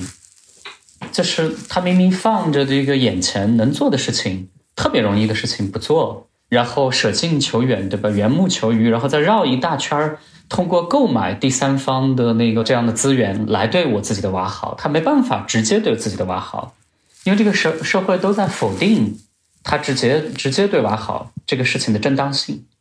你说这个时代，对吧？大家的生活水准。吃饱吃好是没有任何经济上面的压力，但是父母还是会走，这些孩子还是吃不饱吃不好，他还是那么的瘦小，所以你就可以说说对吧？就这个时代的认知对人的基础的生活是有多大的干扰？我在想象哈，我当年那个念书的时候，就是同样和这些孩子们一样，你知道中国是二零零二年加入 WTO，那个时候世界工厂才开始真的开足马力。开始吸纳，对吧？上千万的所谓的农民工，上亿的农民工进城去出卖他们的劳力，然后刚好我的那个初中大概就是在零二零三年开始的，我印象非常深刻。我农村的我舅舅的儿子跟我差不多同岁，跟我是同级的，我们当年一起参加中考，考同一套卷子。我在城里念所谓的临夏市第一中学，然后我那表哥念什么什么镇。中学，我当年考了六百一十九点五分，他考了六百一十九分，我俩的差距就是零点五分。然后，如果我回想起来，我当年和我就是在加入 WTO 之前，就是所有的这些劳力被抽走之前，那些城里的孩子和村里的孩子到底有多大的区别？我会觉得说没有特别大的区别，因为我舅舅和舅母是从来没有离开过农村的，我表哥其人长得是非常妥实的，就是他的营养是绝对没有任何问题的。他当年念的也是很差的学校，是村里的村小，但他至少是吃好、喝好、睡好，他身体是非常结实的。他时至今日，他也是一个身体素质非常过关的人。但是你想象，很多年过后，对吧？我们在教育上面投入了大量的资源，什么学校的校舍都整修了，塑胶跑道都有了，对。结果这些孩子缺的是最基础的营养，他不是失去，对吧？从一个素质比较差的人上升到一个素质比较高一点的人的资格，而是丧失了，对吧？从小畜生到达人的那个层次，所以这是个非常可悲的事情。你用脚趾头你也能想到，对我娃好，第一件事情是让我娃吃饱、穿暖、睡好。但这个事情在这个时代，很多的人是做不到的。所以我就在想，到底错在哪里？嗯，这就有如对于一个。女性主义者来讲，她能接受的事情可能是我出去赚钱，这样可以获得我的自我实现。然后我把这个钱拿来再请一个保姆，让他把我的孩子看好，这样我的家庭跟事业都双平衡了。这样我我通过我对生产的参与，然后实现了我的再生产。但是如果我回家，嗯，我就作为照一个照顾好我孩子的一个家庭主妇。这个时候，这个社会是就会对作为女性的身份，作为一个新女性的身份提出非常大的质疑，因为你没有参与生产，你只参与了再生产，你就会被视为是视为是一个传统的不进步的女性。这个东西里面的差别在于，对于这个女性来讲呢，当然也是我自己经常 想的问题，就是对于这个女性来讲，她其实我自己也时常觉得，就是。我自己在嗯生育这个问题上，我很大的恐惧，并不是来自于说我觉得我分析了很久，发现我并不是来自于简单的说啊，嗯，很就是不被言说的生育之痛啊，或者是害怕以后自己丧偶丧偶式育儿呀。我觉得这些东西其实都可以通过呃现在的医疗手段，以及你找一个非常靠谱的搭档来解决这个事情。但是还有一种恐惧，不被言说的恐惧，就是其实你是担心自己的自我实现，在生孩子这个完全妥协给了生育的这个事情。但我又经常问我自己，那。什么是就是是我我我想要我想要的自我实现是什么，以及我害怕妥协掉那个东西是什么？其实又回到了那个问题，就是只有当你参与职场，有一份独立于你家庭的事业的时候，你你的你的事业才是你的自我实现。但是你回家养育孩子这个事情不能成为你的自我实现，它就会成为你被你就会成为被 女性主义所打所打的那个靶子。然后我我为什么想到这个事情呢？他其实在讲的是，如果那个父母中的一方回来照顾这个孩子，可以给孩子提供更好的呃营养啊，或者是家家庭的照料啊，基本的清洁啊。但是他们要通过先去外面工作赚一些钱，把钱交给一个学校或者是怎么样第三方机构来代理他们实行一种对孩子在整整个家庭再生产的这个义务。包括他之前跟我讲过一个。更显著的案例就是他有两个朋友，一对夫妻朋友。那个男性工作的收入非常高，然后他每天，但是他可能几个月都几个月、半年都见不到他的孩子，可能就是早出晚归。但是呢，他们会花非常大的价钱，然后又带送孩子去补习班这个上课，然后以来激娃。但实际上呢，那两个夫妻都是学霸中的学霸。如果他们自己辅导自己的孩子，也可以把孩子辅导的非常非常的好。但他们就是要绕这么大一个圈子。然后以至于现在孩子都不认识爸爸的这件这件事情，来实现他的计娃以及实现他的自我实现。也就是说，这个社会它必须好像必须要让你先进入一，先把你自己奉献给生产的这个序列中，先成为一个 人力资源。其次，你自己再来调配，你可以花多少的这个资源在再生产的领域里面。然后把所有人都裹挟进这种这种价值里面，我也深深的感觉到了，我同时受到了这种新自由主义这种自我实现的裹挟，以及女性主义在其中的这种跟他在某种程意义上的这种共同价值的这种合并，然后让我在其中就是感觉非常的难受，就是我我现在活在了一种女性主义的概念和约束中，而不是活在了一种更本真的我想要干什么。如果你问我本性，我是非常喜欢孩子的，但是呢，我就很担心。我一旦进入这个生养的这个这个事业之中，那我自己的那个我所谓的那个 individuality 在哪？我所谓的自我实现要怎么实现？就是就是一个非常无法保证的一个事情。但我又觉得自己非常的荒谬又可笑，就是我怎么可以被一些概念跟我怎么可以活在一些概念和和主义里面？但事实上，我就是在这样的的一个，即便我认识到了，也无法。走出来的困境中，嗯，我觉得是这样的。我觉得这就是我们又回到我们刚开始说热身体验的价值上面。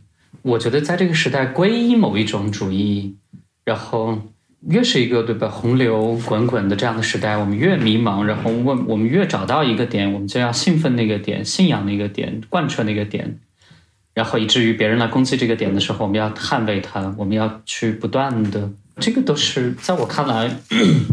是有问题的，它耗消耗了大量的普通人的精力。我觉得出路在哪儿呢？就是你回归到一点儿你的肉身体验，然后你降低一点儿，就所有的这些主义在你心中的分量。有些时候常常对吧，得问问自己，我想要什么，对吧？我什么都不做，我可能就是抚摸着桌子，我稍微把这个我抚摸桌子的这个触感这个功能给打开。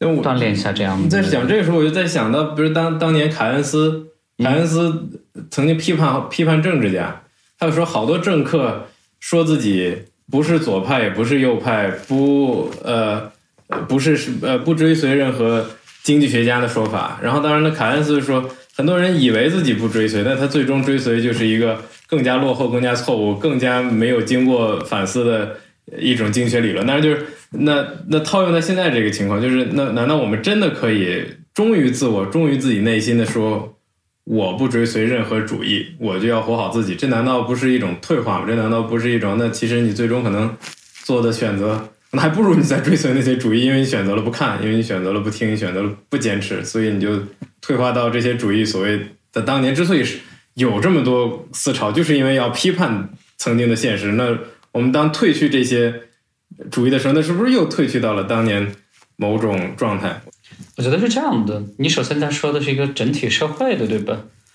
我觉得我没办法对整体的社会提什么意见，我只能站在一个个人的角度，给普通人无法左右历史的我们，对如何来 orient 自己的生活，来提一点点小小的意见。但是我觉得，你某种程度上你可以去了解，可以去兴奋，但是我觉得这个是中国哲学当中会说的亢龙有悔，对吧？你到达那个最顶点之后，你得有一点往回缩的意思。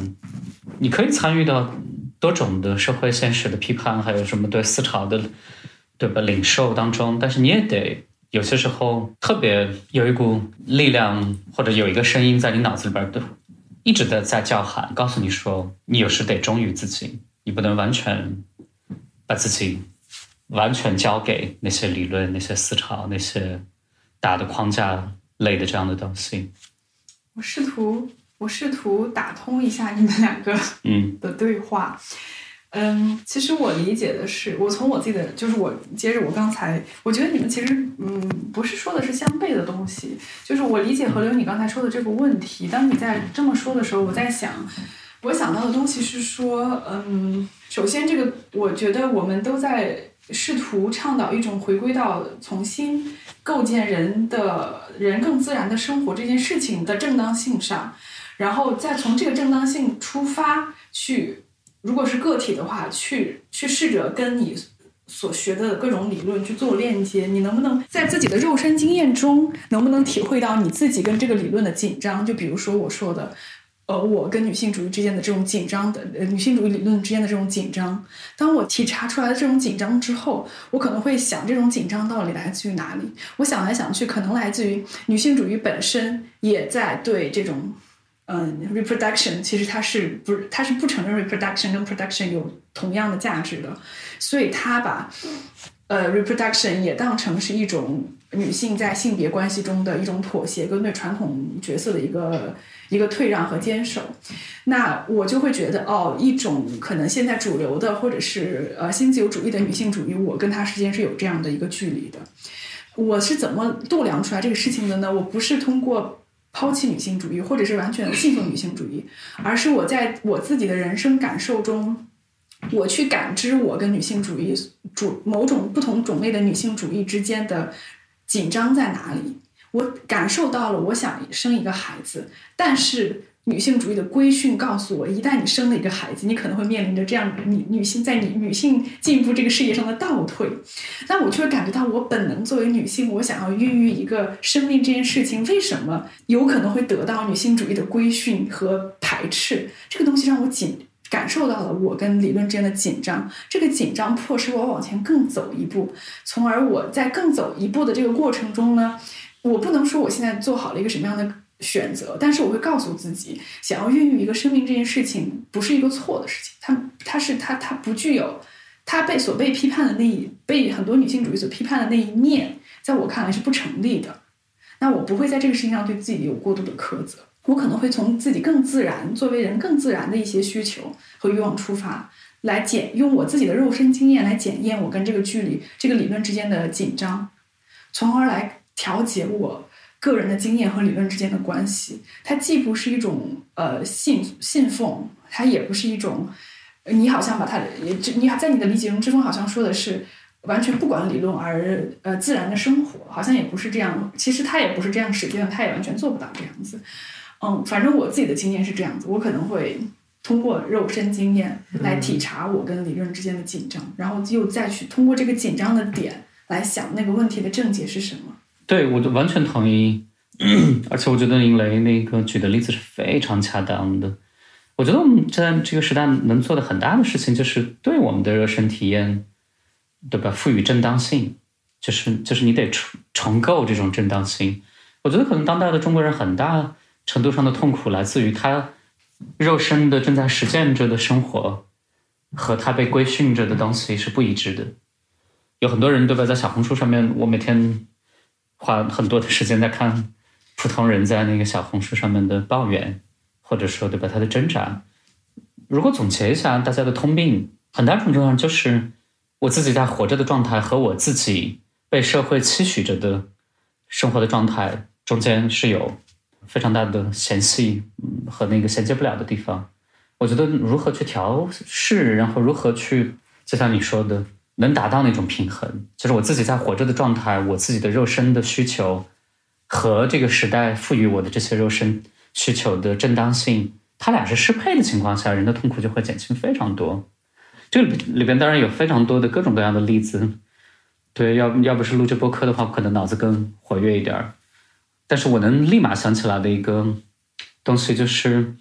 当年中国中心有一个做非洲研究的一个美国大哥在讲的一个例子，他拿出来一个中国国企在赞比亚投资之后，对吧？有一个内部工作报告，那个给了他，然后他就在看那个当中有个典型的案例，那个里边在批判非洲的劳工，他就说那个对吧？赞比亚的那个铜矿里头工作的中国国企雇佣的本地劳工，他的道德品质恶劣到什么程度呢？恶劣到他说那个可能我不知道那个采矿的具体的流程，但是那里边有一个流程可能是要填充炸药，呃，然后那个什么爆破的那个引信都接好，然后给它爆破一次，然后那个矿石之类的可能会炸碎，然后掉下来。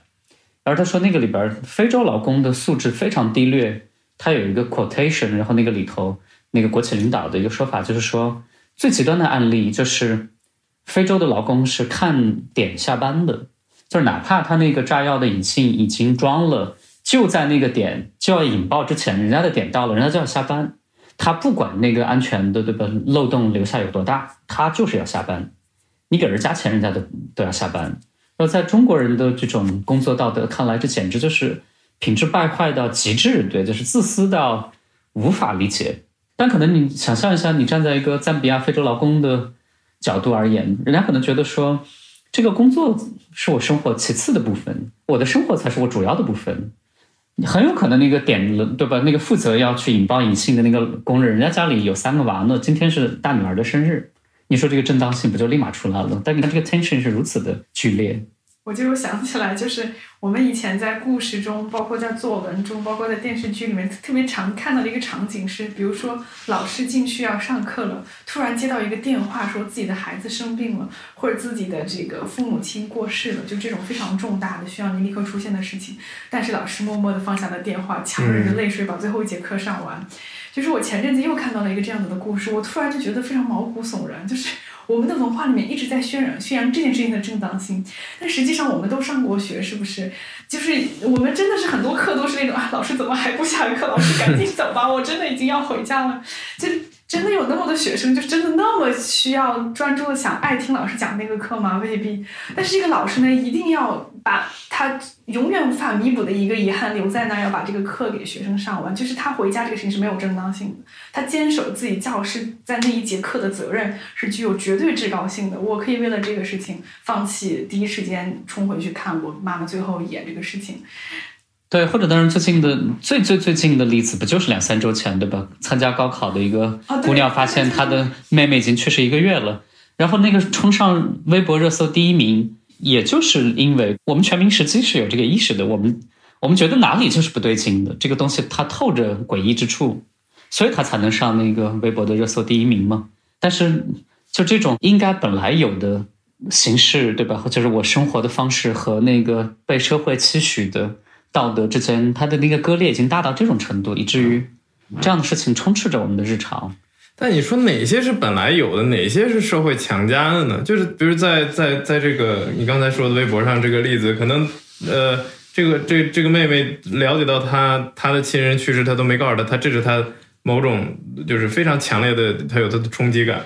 那所有其他瞒着她的人，其实也在做着某种我觉得对他们来说非常自然的东西。我我我想到的就是十年前我姥爷去世，然后当时当时我们家人就不告诉我，嗯，我就对他们来说就从来坏消息是不能告诉，尤其在外面的儿子或者在外面的人，就是要自己处理好什么的。但我妈跟他们不一样，我妈就是因为我之前专门提过，我说如果我姥爷出事必须要告诉我什么的，所以我我妈相当于从那个环境之后，呃，从那个环境成长起来，但是又记得，OK，我非常在乎这件事情，所以我妈跟他们做法不一样。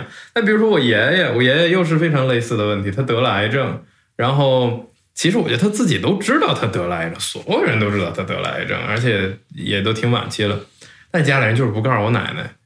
我觉得你们是把我奶奶当当傻吗？他俩整天睡在一块儿，然后这每天在吃药，隔三差五还要去看病。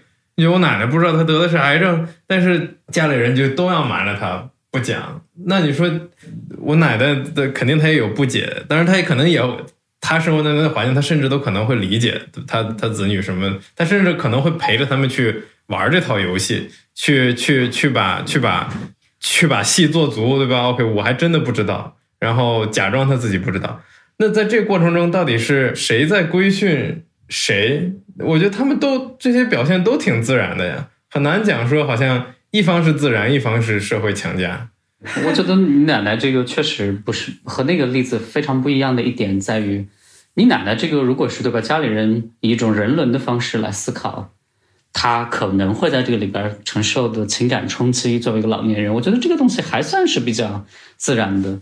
何流想要进一步清楚，可能是想要进一步定义清楚什么什么算肉身经验。然后，其实这个问题也回归到，就是我一直在说，嗯，我们要给自己作为人最基础的需求和欲望，要给它正当性嘛。那什么算基础的需求？比如说，我就是觉得我有一个飞机才算基础的需需求。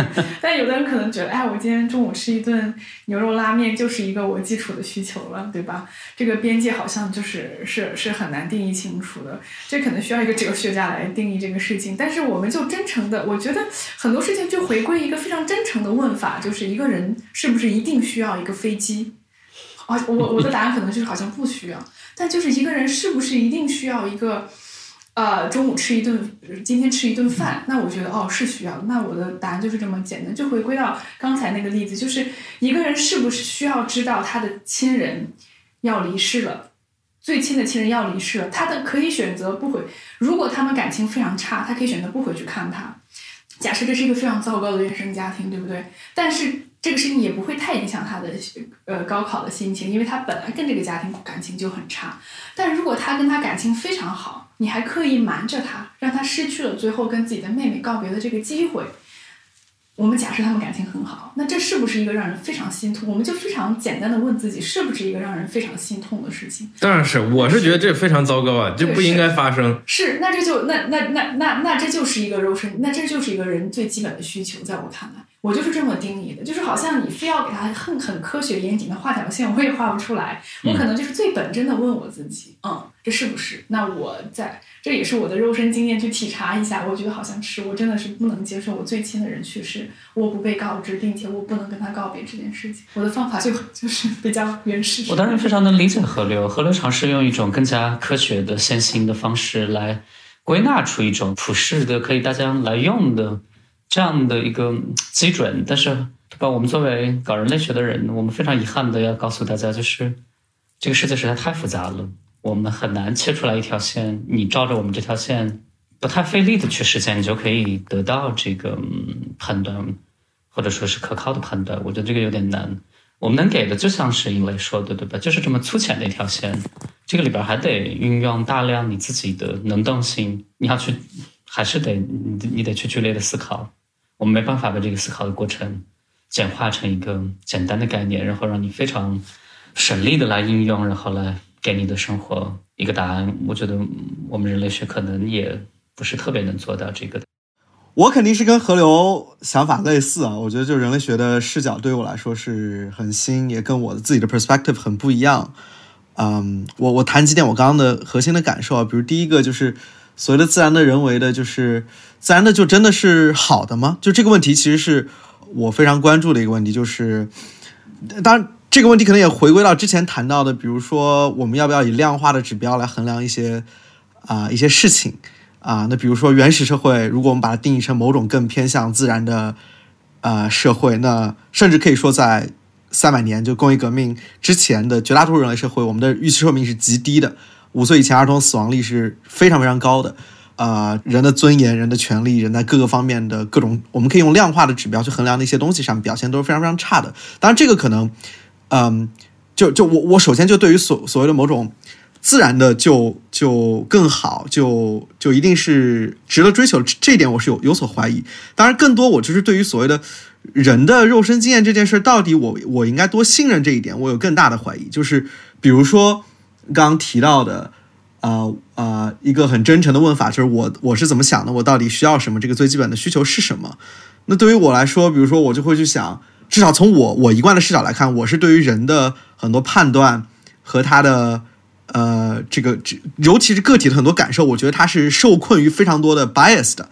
比如说我们人有非常非常多的 bias，比如说我们会重视身边而轻视远方，啊，我们会呃把握现在而轻视未来。啊，然后我们会对呃一和一百的区别有感知，但对一千万和十个亿的数字上的区别就没有感知了。包括你刚刚提到有红烧牛腩和牛肉面，那我我我我跟何流我俩都是素食主义者，我俩就觉得吃肉啊就是一个不道德的或者说不正常的，就未必是我们的个体诉求。当然，我们背后有很多 arguments 可以去去讨论，但是就是我会 somehow 对于我们每个人回到个人的某种对自然性的。肉身经验的判断，或者说讲白了，就我对人的某种判断是有啊是有不信任的。我觉得我们时时刻刻都可能都活在一个我们不自知的巨大的道德危机里，而这一点，如果我们过度回到某种，我们让每个人去决定会不会陷入某种相对主义的困境，就是谁都行，谁都不行啊，然后也没法没有办法意识到我们的某种需求很可能是有非常多的。问题的，包括其实我刚刚有一点特别想提，就是关于睡觉那一点，因为我我之前读过一个很有意思的一系列博文，叫叫 thesis on sleeping，就是他去研究人类到底需要多少个小时的睡眠。就因为刚刚那个呃尹雷提到，就是可能人需要更多睡觉嘛，但那个人就就发现他读了一大堆的 paper，呃，就发现其实原始社会的人是不需要那么多睡眠的，睡眠尤其是十个小时、八个小时以上的睡眠是现代社会才构建出来的，因为我们不再需要为嗯，睡在一个特别寒冷的，睡到外面，不受野兽侵扰。我们，我们，我们的睡眠被构造出在一个非常非常舒适的环境里，所以我们睡在舒服的枕头上，我们睡在没有打扰的卧室里。但在原始社会，在人类所谓的更自然的原始的肉身经验里，这个是不存在的。所以那个时候的人的睡眠可能大部分是五六个小时，并且夜里会经常惊醒，睡得也不够舒适。而睡八个小时或者需要更多的睡眠，其实是进入现代之后我们才拥有的。一种体验，并且这个体验在公共卫生上，在健康上可能是有害的，因为那个就人类多需要多少睡眠，可能是一个 U 型曲线。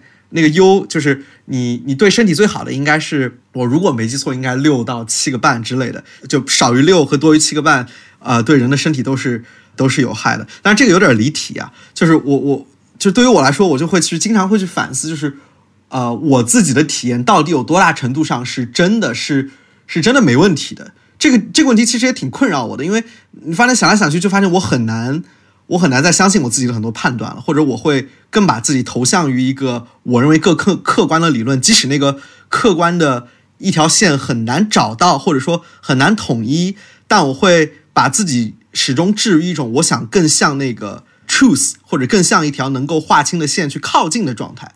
当然未必我真的能达到，但是我就会一直去想这件事情，而不是去 justify 我自己的。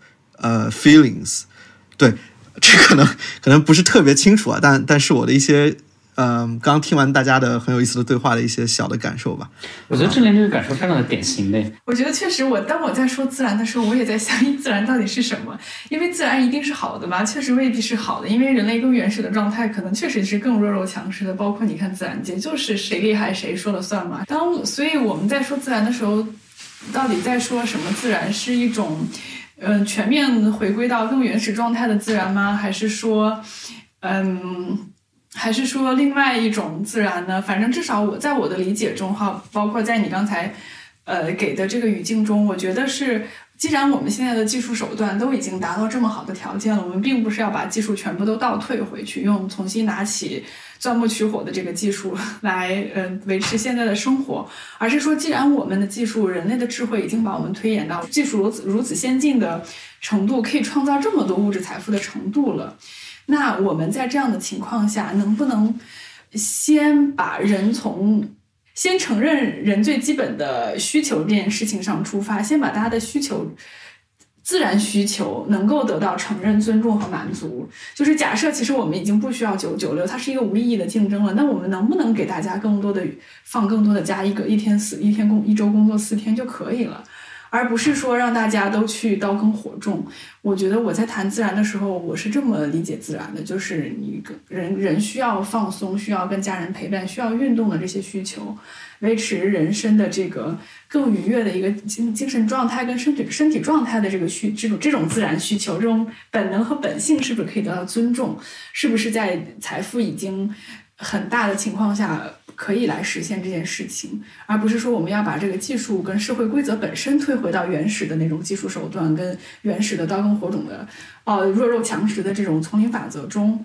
嗯，其次，肉身经验的可靠处，这也是大家整天在质疑人类学的东西，就是就是这个真不真实，这个可不可靠？我觉得你从这一点上来讲，你还是不太信任。个体的正当性的，包括你也不信任你自己。我在这里，我也好像给不出来什么我能想到的解释。我能想到的解释就是，我随着年纪年纪的增长，我越来越开始意识到我自己的一些经验跟外界的规则的冲撞。就是我也很难说 我是怎么开始这么重视我的个体经验的。我只能是说，并且相信它。我只能是说我。嗯，不断的开始觉察到，我对我自己的经验和我的我作为我我的肉体的欲望和需求跟外界规则的冲撞，我在这些冲撞中慢慢慢慢开始开始发现，我好像没有办法。去信任一个理论或者是一个框架，我更觉得我作为人本真的那个需求是需要被被认知的。但是这个东西又很容易走上呃很个人主义的一个道路，这个也是我非常反对的。就是我觉得现在就是我我又不希望它指向一个纯个人主义的一个路径。我其实是觉得这个其中也包含着人与人的链接。对，当然，对我觉得你已经。说的非常好了，我要是再补充一下的话，我不知道志玲开不开车诶。你要是开车的话，你知道手动挡的车，对你要是知道手动挡的车，这边有一个问题就在于，你说不出哪个档是最好的档，到底一档是最好还是六档是最好？你只能说，对吧？你在什么阶段需要什么档是最好的？很很可惜，对吧？就是我们人类社会说不出一个什么最合适，很可惜，我们只能在每一个阶段。进行一个适配化的调整，而这个东西它就是费精力的。你刚才说的那些，对吧？比如说你说那个人类的原始社会寿命都很低，对吧？之类的，我觉得在那个你实现人的最起码的，对吧？吃饱穿暖这些事情之前，你可以用非常粗暴的方式整齐划一的来把人规训，你来给他实现一个最起码的，对吧？那个人本的权利，你可以说没有人应该挨饿。所有的娃都得被保护，然后没有人可以对十四岁以下的少女，对吧，进行任何性的接触。我觉得这些都是很好的，这些规则都是我非常接受的。但是我觉得，如果再上升到，对吧，更加细分的、复杂的人的经验、体验、生活和或者对幸福的感知上面，我只能说，对吧，高端的东西往往都需要私人定制。就是你保障了它的那个最，对吧？平面化的、整齐划一的那些最基础之后，你已经达到了一个平台往上之后，对吧？那这个人要怎么活得更好？你只能说你得往上走，这是发展学的困境。你知道，我导师是做那个大量的那个非洲女童的那个介入性的研究的，他做的非常的激烈，拿了那个英国政府大量的钱，他可能牛津最大的这样的项目。就是他在做，嗯，我觉得这个我我完全同意啊，所以就是这个也是，就之前呃你有提到，呃我们在多大程度上要去引导和干预他们，因为这个跟就发展学就尤其是呃 你像我跟何流我们做做公益，很多时候是经济学的视角嘛，尤其是发展经济学的视角，嗯，你像像像行为经济学，它里面有一个很著名的策略叫助推嘛，nudging，嗯，它有另外一个名字。叫温和的专制主义，呃，什么意思呢？就是其实是有一点我我一种这个家长制的作风，对吧？我我知道是你做出一些什么样的行为，啊，能够对你的健康更好，啊，对你未来的比如受教育年限能让你增长，啊，那在一些情况下，我们作为经济学家，这些行为是什么？我们把它识别出来，并且我们通过一些小的政策设计，能够让你去走向我们给你设计好的这个行为，并且这个行为是能够给你导向更好的健康或者教育结果的时候，就应该去这么做啊。比如说之前一些很著名的案例，呃，这个怎么怎么让印度的。或者说，呃，这个做清洁卫生的，尤其是呃，厕所是用过厕所之后去洗手做得更好，发现呃很多方法都没有用，就是给他们展示一个非常非常脏的厕所，里面有非常非常多的苍蝇啊蛆在那里，放这样的一个照片在厕所面前，也许就可以让呃那边的这个洗手率变得很高。然后包括呃在中国也有一些案例，呃，比如说我我们之前也请过这些经济学家来来做这样的一些呃呃这个播客访谈。啊，比如说如何如何让中国的家长给孩子配眼镜，因为中国有农村有非常多地区的孩子他们是近视看不见黑板，他们自己觉得无所谓，但这个事情其实非常影响他们的学习成绩，也进而影响他们未来的这个升学呃升学的预期。那结果发现最有效的办法是什么呢？是给他们的家长发一个呃一折的眼镜兑换券，那让家长带着孩子用非常低的价格去配一个眼镜。啊，他就呃，孩子就会持久的戴眼镜了。要不然你给他发免费的眼镜呢，孩子很可能是不会戴的，因为他不知道这个事儿要珍惜等等吧。就类似这样的一些小策略去干预他们，让他们获得一个更好的，在就是从呃某种从前前现代走向现代化，呃，获得一个最基础的这样的一个水平。呃，至少从我个人角度上，我我我也觉得这些是认可的。不过对于我来说，我就觉得这些问题现在在无论是在中国社会还是世界社会，全全世界来看，就是我们怎么达到这个基础的水平。啊，无论是健康、公平、教育公平还是其他，还有巨大的差距，所以我就会有非常强的动机，想去投身于这些事儿。比如说你刚刚提到中国农村孩子的那个教育问题，其实很多时候回到健康问题，这一点其实是一个非常非常重要的洞察，也是非常符合很多经济学家们的这个呃观察的。那对于我来说，那这个问题就应该立马去投身，去我们投入非常多的资源。比如说，你要问我，一个人想要做成应该做什么，我会觉得你应该去给这些农村的孩子提供更好的营养，无论是提供呃捐款，提供更多的午餐，还是比如说呃我们找到呃一些机构，他们会去发营养包啊，去去用各种干预去找到呃进行一些因果识别，找到那个能够最好的提高农村孩子基础营养的这样的一种公共卫生的干预手段啊，也有。啊，就我觉得这个事儿就是现在特别特别需要去干的事儿，啊，当然我理解，就这个事儿往往跟我去认识一个复杂世界和呃各种问题里，尤尤其人类学进入细节、进入这个田野之后，观察到了非常多复杂的事情，我我总感觉会有一定的冲突，啊，所以我也会很好奇，就是说，当我们认识一个复杂的问题和我要去行动去解决这个问题的时候，在你们眼里要怎么去？画个线，比如说我认识到什么问题了，我应该去做一个解决问题的者，去看见问题，然后解决问题，还是说，因为我听下来就是好像人类学更多，我们是先去理解问题，而这个理解在你们的很多的这个对话认识里，似乎远比我们立马去行动要更紧迫一点。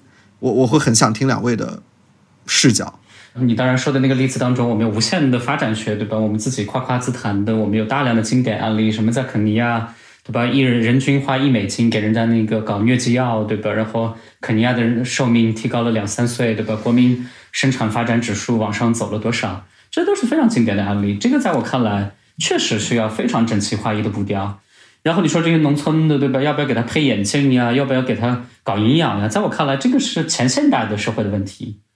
所以说，我们要是我在前现代的社会的问题上面跟你没有任何的啊那个那个 争辩的地方，我会觉得说。我们需要非常不遗余力的立马行动起来，就是我们先解答解决这个前现代社会的问题，在这个事情上没有任何的分歧。只不过我在看的就是我们这个人类学说要解决非常 fine detail 的，我们要去看的这些事情，绝大多数都是前现代的问题已经被解决之后，我们在看人的更加高端的需求的时候，我们要做什么的问题了。然后那个时候你就得非常谨慎的出手了。就比如说，我听说有些公益组织对吧，要去给人家农民工做什么艺术教育之类的，有些东西在我看来是很粗暴的。你要知道，人家农民工自己原生的内生的生活也是丰富的。你要是说他有没有听过对吧，钢琴的什么序曲，肖邦他有没有听过？你可能会觉得说，哎呦，这些农民工素质怎么这么差？我们那个千里迢迢对吧，来给你搞这个艺术实践对吧？你们不领我们的情。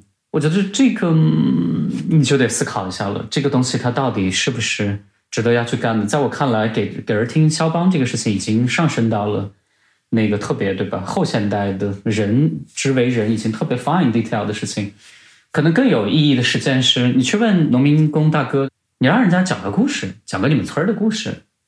要是人家那个人的故事讲不出来，你去问每一个农民工，人家能绘声绘色的给你讲一个特别好的鬼故事。如果你能组织这样的一个实践，都已经是很了不起的实践。所以有些时候就在说，为什么人类学有些时候要在这种干预实践行动当中发挥作用呢？就是在解决这些，对吧？已经到了比较高点的拔高的这种需求的时候，你要介入到一个人群当中的时候，你就得更多思考你应该要怎么做。哦，我就说，其实我是觉得经济学家跟人类学家可以更多的合作，但，现在合作的这个有一点太欠缺了，以至于其实。嗯，很多发展项目在干预中很容易失败。我记得那天好难在你们那期播客里面也写了，就是中国的这个这个公益组织的项目报告，最后都是成功、成功、成功，失败的案例从来不被书写。但是我其实当初我工作的时候就经历过很多失败的案例，但很多失败的案例就是我们可能用了过度单一的视角来解读当地的问题。就比如说大家都知道的，嗯，很流行的一个农村发展的项目就是养羊项目，就是先给第一组的人发每家发两只羊，然后生了羊之后，他们再把他们的羊给第二组的人，这样通过以羊传羊的方式呢，发展羊的产业，然后发家致富。这个模型在经济学理论证里面呢是非常有效的，但是搬到凉山呢就很失败。失败是为什么呢？就是因为羊在彝族社会中，它是一个宗教祭祀用品。你今天发了这个羊，它过火把节的时候，他就杀了给它吃了。因为他宗教就需要祭祀这个，用通过祭祀羊来完成这个宗教仪式。当时呢，很多人就抱怨说：“哎，彝族人真的是太落后了，发给你羊，你你都那么穷了，你还不拿它发家致富，你还把它吃了，你看你蠢不蠢？”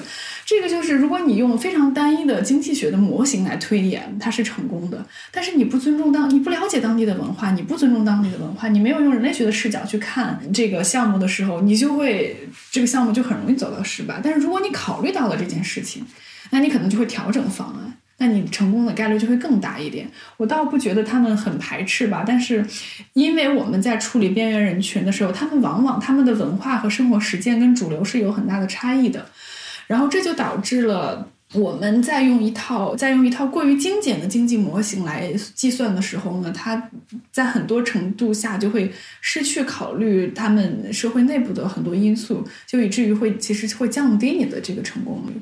所以我其实是建议，当我们把一个经济模型推演到其他的呃人群中的时候，其实还是要掌握一点人类学的知识和工具，去看它实际的这个场景是什么，再来判断。这个模型有没有可以更改进的地方？嗯嗯，对，呃，我我我我我都特别同意，尤其是其实你像，尤其呃，像现在行为经济学的很多东西，它其实就是抛弃了以往那种啊，这个这个宏观的，然后呃，就经济学家坐在那儿想象应该什么有效，什么无效，呃，其实就已经超越一步了嘛，他得去理解。啊，那个社群或者那个那个地区的问题，以及他们解决的手段是什么？可能再辅以一些啊经济学的工具去验证那个因果因果性。我觉得是经济学内部已经在进行一些反思，不把人当成某个理性人，是吧？把理性人的假设给抛弃掉。我觉得是有些进步，当然是有非常多其他的问题存在的。不过，其实刚刚就提到这个问题，我我就会在想，那。因为，因为其实，在大家之前举的很多案例里，你们也是在跟非常边缘的呃弱势群体再去以人类学的方式去介入和理解。那我想，这些群体很多也是还没有，比如说完成在每个指标或者每个维度上都实现，实现了一个基础的公平和问题的。其实有很多这种状况，对吧？那那在这种状况里，我会好奇，你们觉得人类学提供的那种价值和和对于行动的某种导向是什么呢？我觉得我有一个。理解就是，因为它人类学的一大点就在于非常现实的意义所在，就是你多大程度上对吧？你要去把那些指标升上去，有赖于对吧？你多大程度上理解怎么样把这个资源投放到那个特定的社群对吧？以特定的路径，以特定的激励方式去实现特定的目标，我觉得这个是有价值的。最后，最后再聊两句，就是我觉得最近我对一个东西特别敏感，就是。哪些话语、哪些叙述、哪些想法说出来是推卸责任的？哪些东西说出来是承担责任的？然后，呃，比如说吧，在村里，你夸他，你夸他，你说你这干得好，那干得好，你加油，你努力。一方面，我觉得你在夸他给信心；另一方面，一定程度你在推卸责任。说其实这些东西你接着干就行。其实我也没什么可帮你的。然后如果你有其他需要，你再找别人。但是你这都很好，你就继续。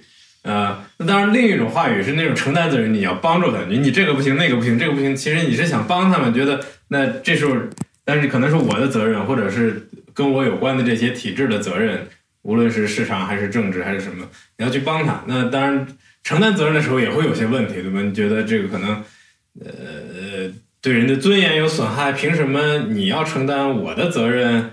呃，可能你帮不到点儿上，嗯，可能。你自己带着某种救世主的心态，但但无论如何，我觉得就是在很多事情上，就是这两种东西在做平衡。最近反正我也读到一本书，就是那那本书叫《Learning from Germans》，他是他是他是那个一个美国哲学家 Susan Neiman 写的，然后他就是想通过呃德国纳粹结束之后。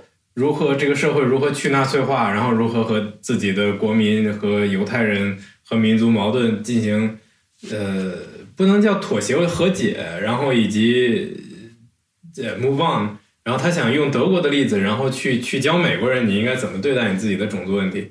然后他其中提到的一个就是说，其实德呃当年也有很多德国人，呃或者很今天也还有很多极右极右势力。讲到种族主义，讲到讲到，比如说，呃，纳粹当年对于犹太人的侵害，他们就说，你看美国人当年也这么干的，对不对？你看，你看那个他们当年屠杀那个印第安人的时候，比我们还狠呢。你看当年成吉思汗怎么怎么样？你看，就是他把这些，这是不是事实？肯定是。但是你能你能很明确的感受到这样的话语，说你看别人也这样，是一种推卸责任，是说，哎，其实那既然他们这样，我也没那么糟糕，对吧？反正天下乌鸦一边黑，谁都跟我一样，那我也没那么糟糕，你也不要骂我，你也不要让我。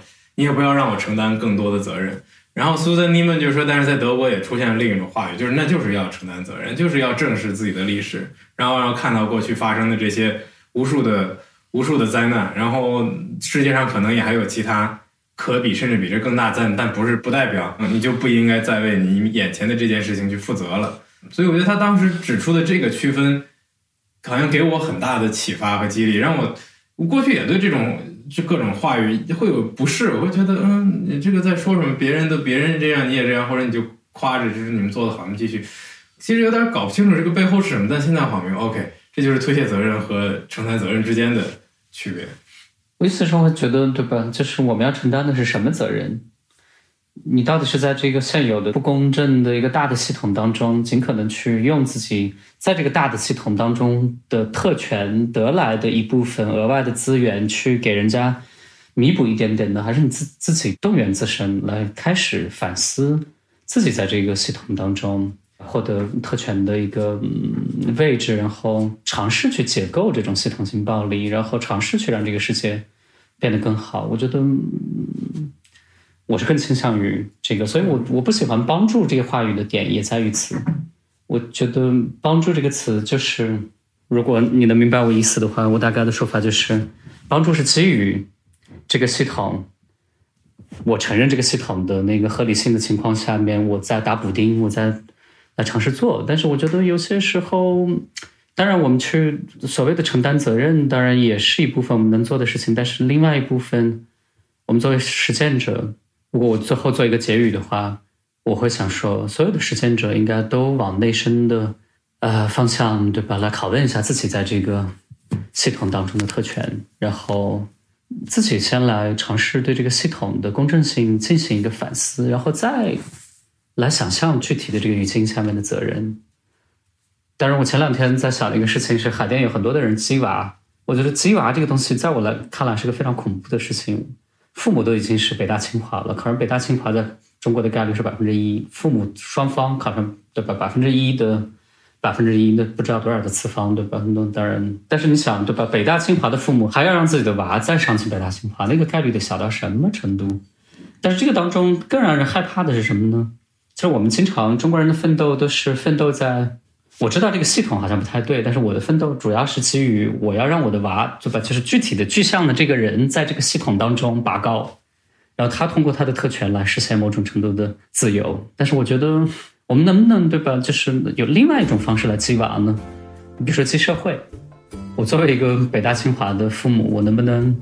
对吧？以我之力，让这个世界变得稍微社会变得稍微公正好一点。就是如果我能用我自身的特权去让去平等的对待我身边的人，如果我能那个给人家行便利、分资源的时候能稍微公正一点，期待着我娃生活的那个社会不这么残酷，对吧？期待着这个。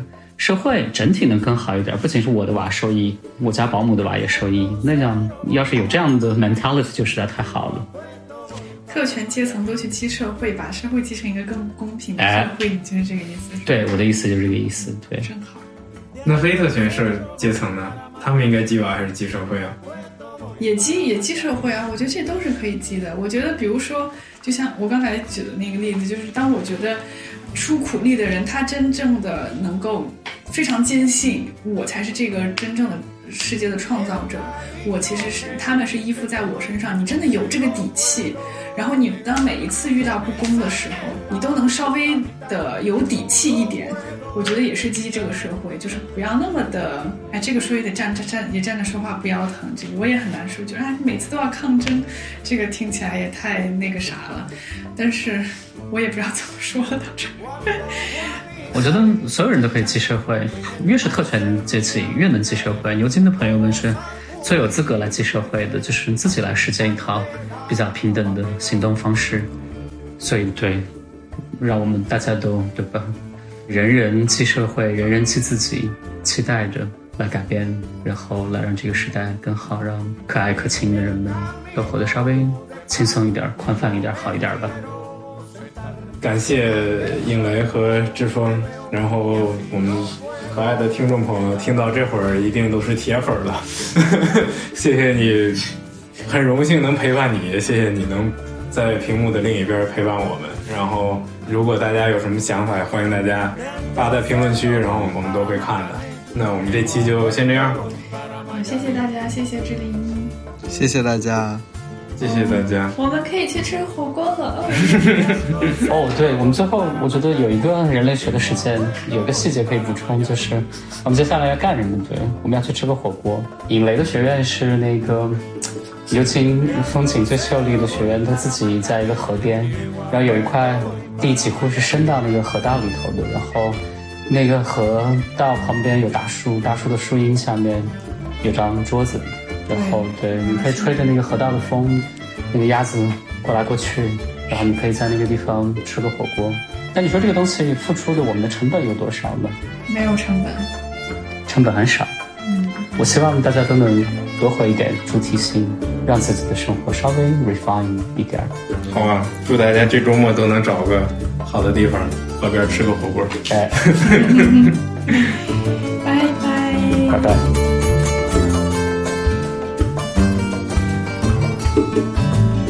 Puerto Cero voy para Marcané, llego a Puerto voy para Mayarín.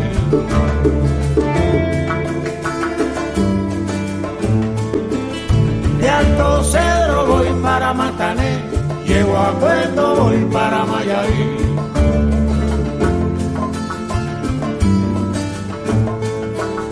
De Alto Cedro voy para Marcané, llego a Puerto voy para Mayarín.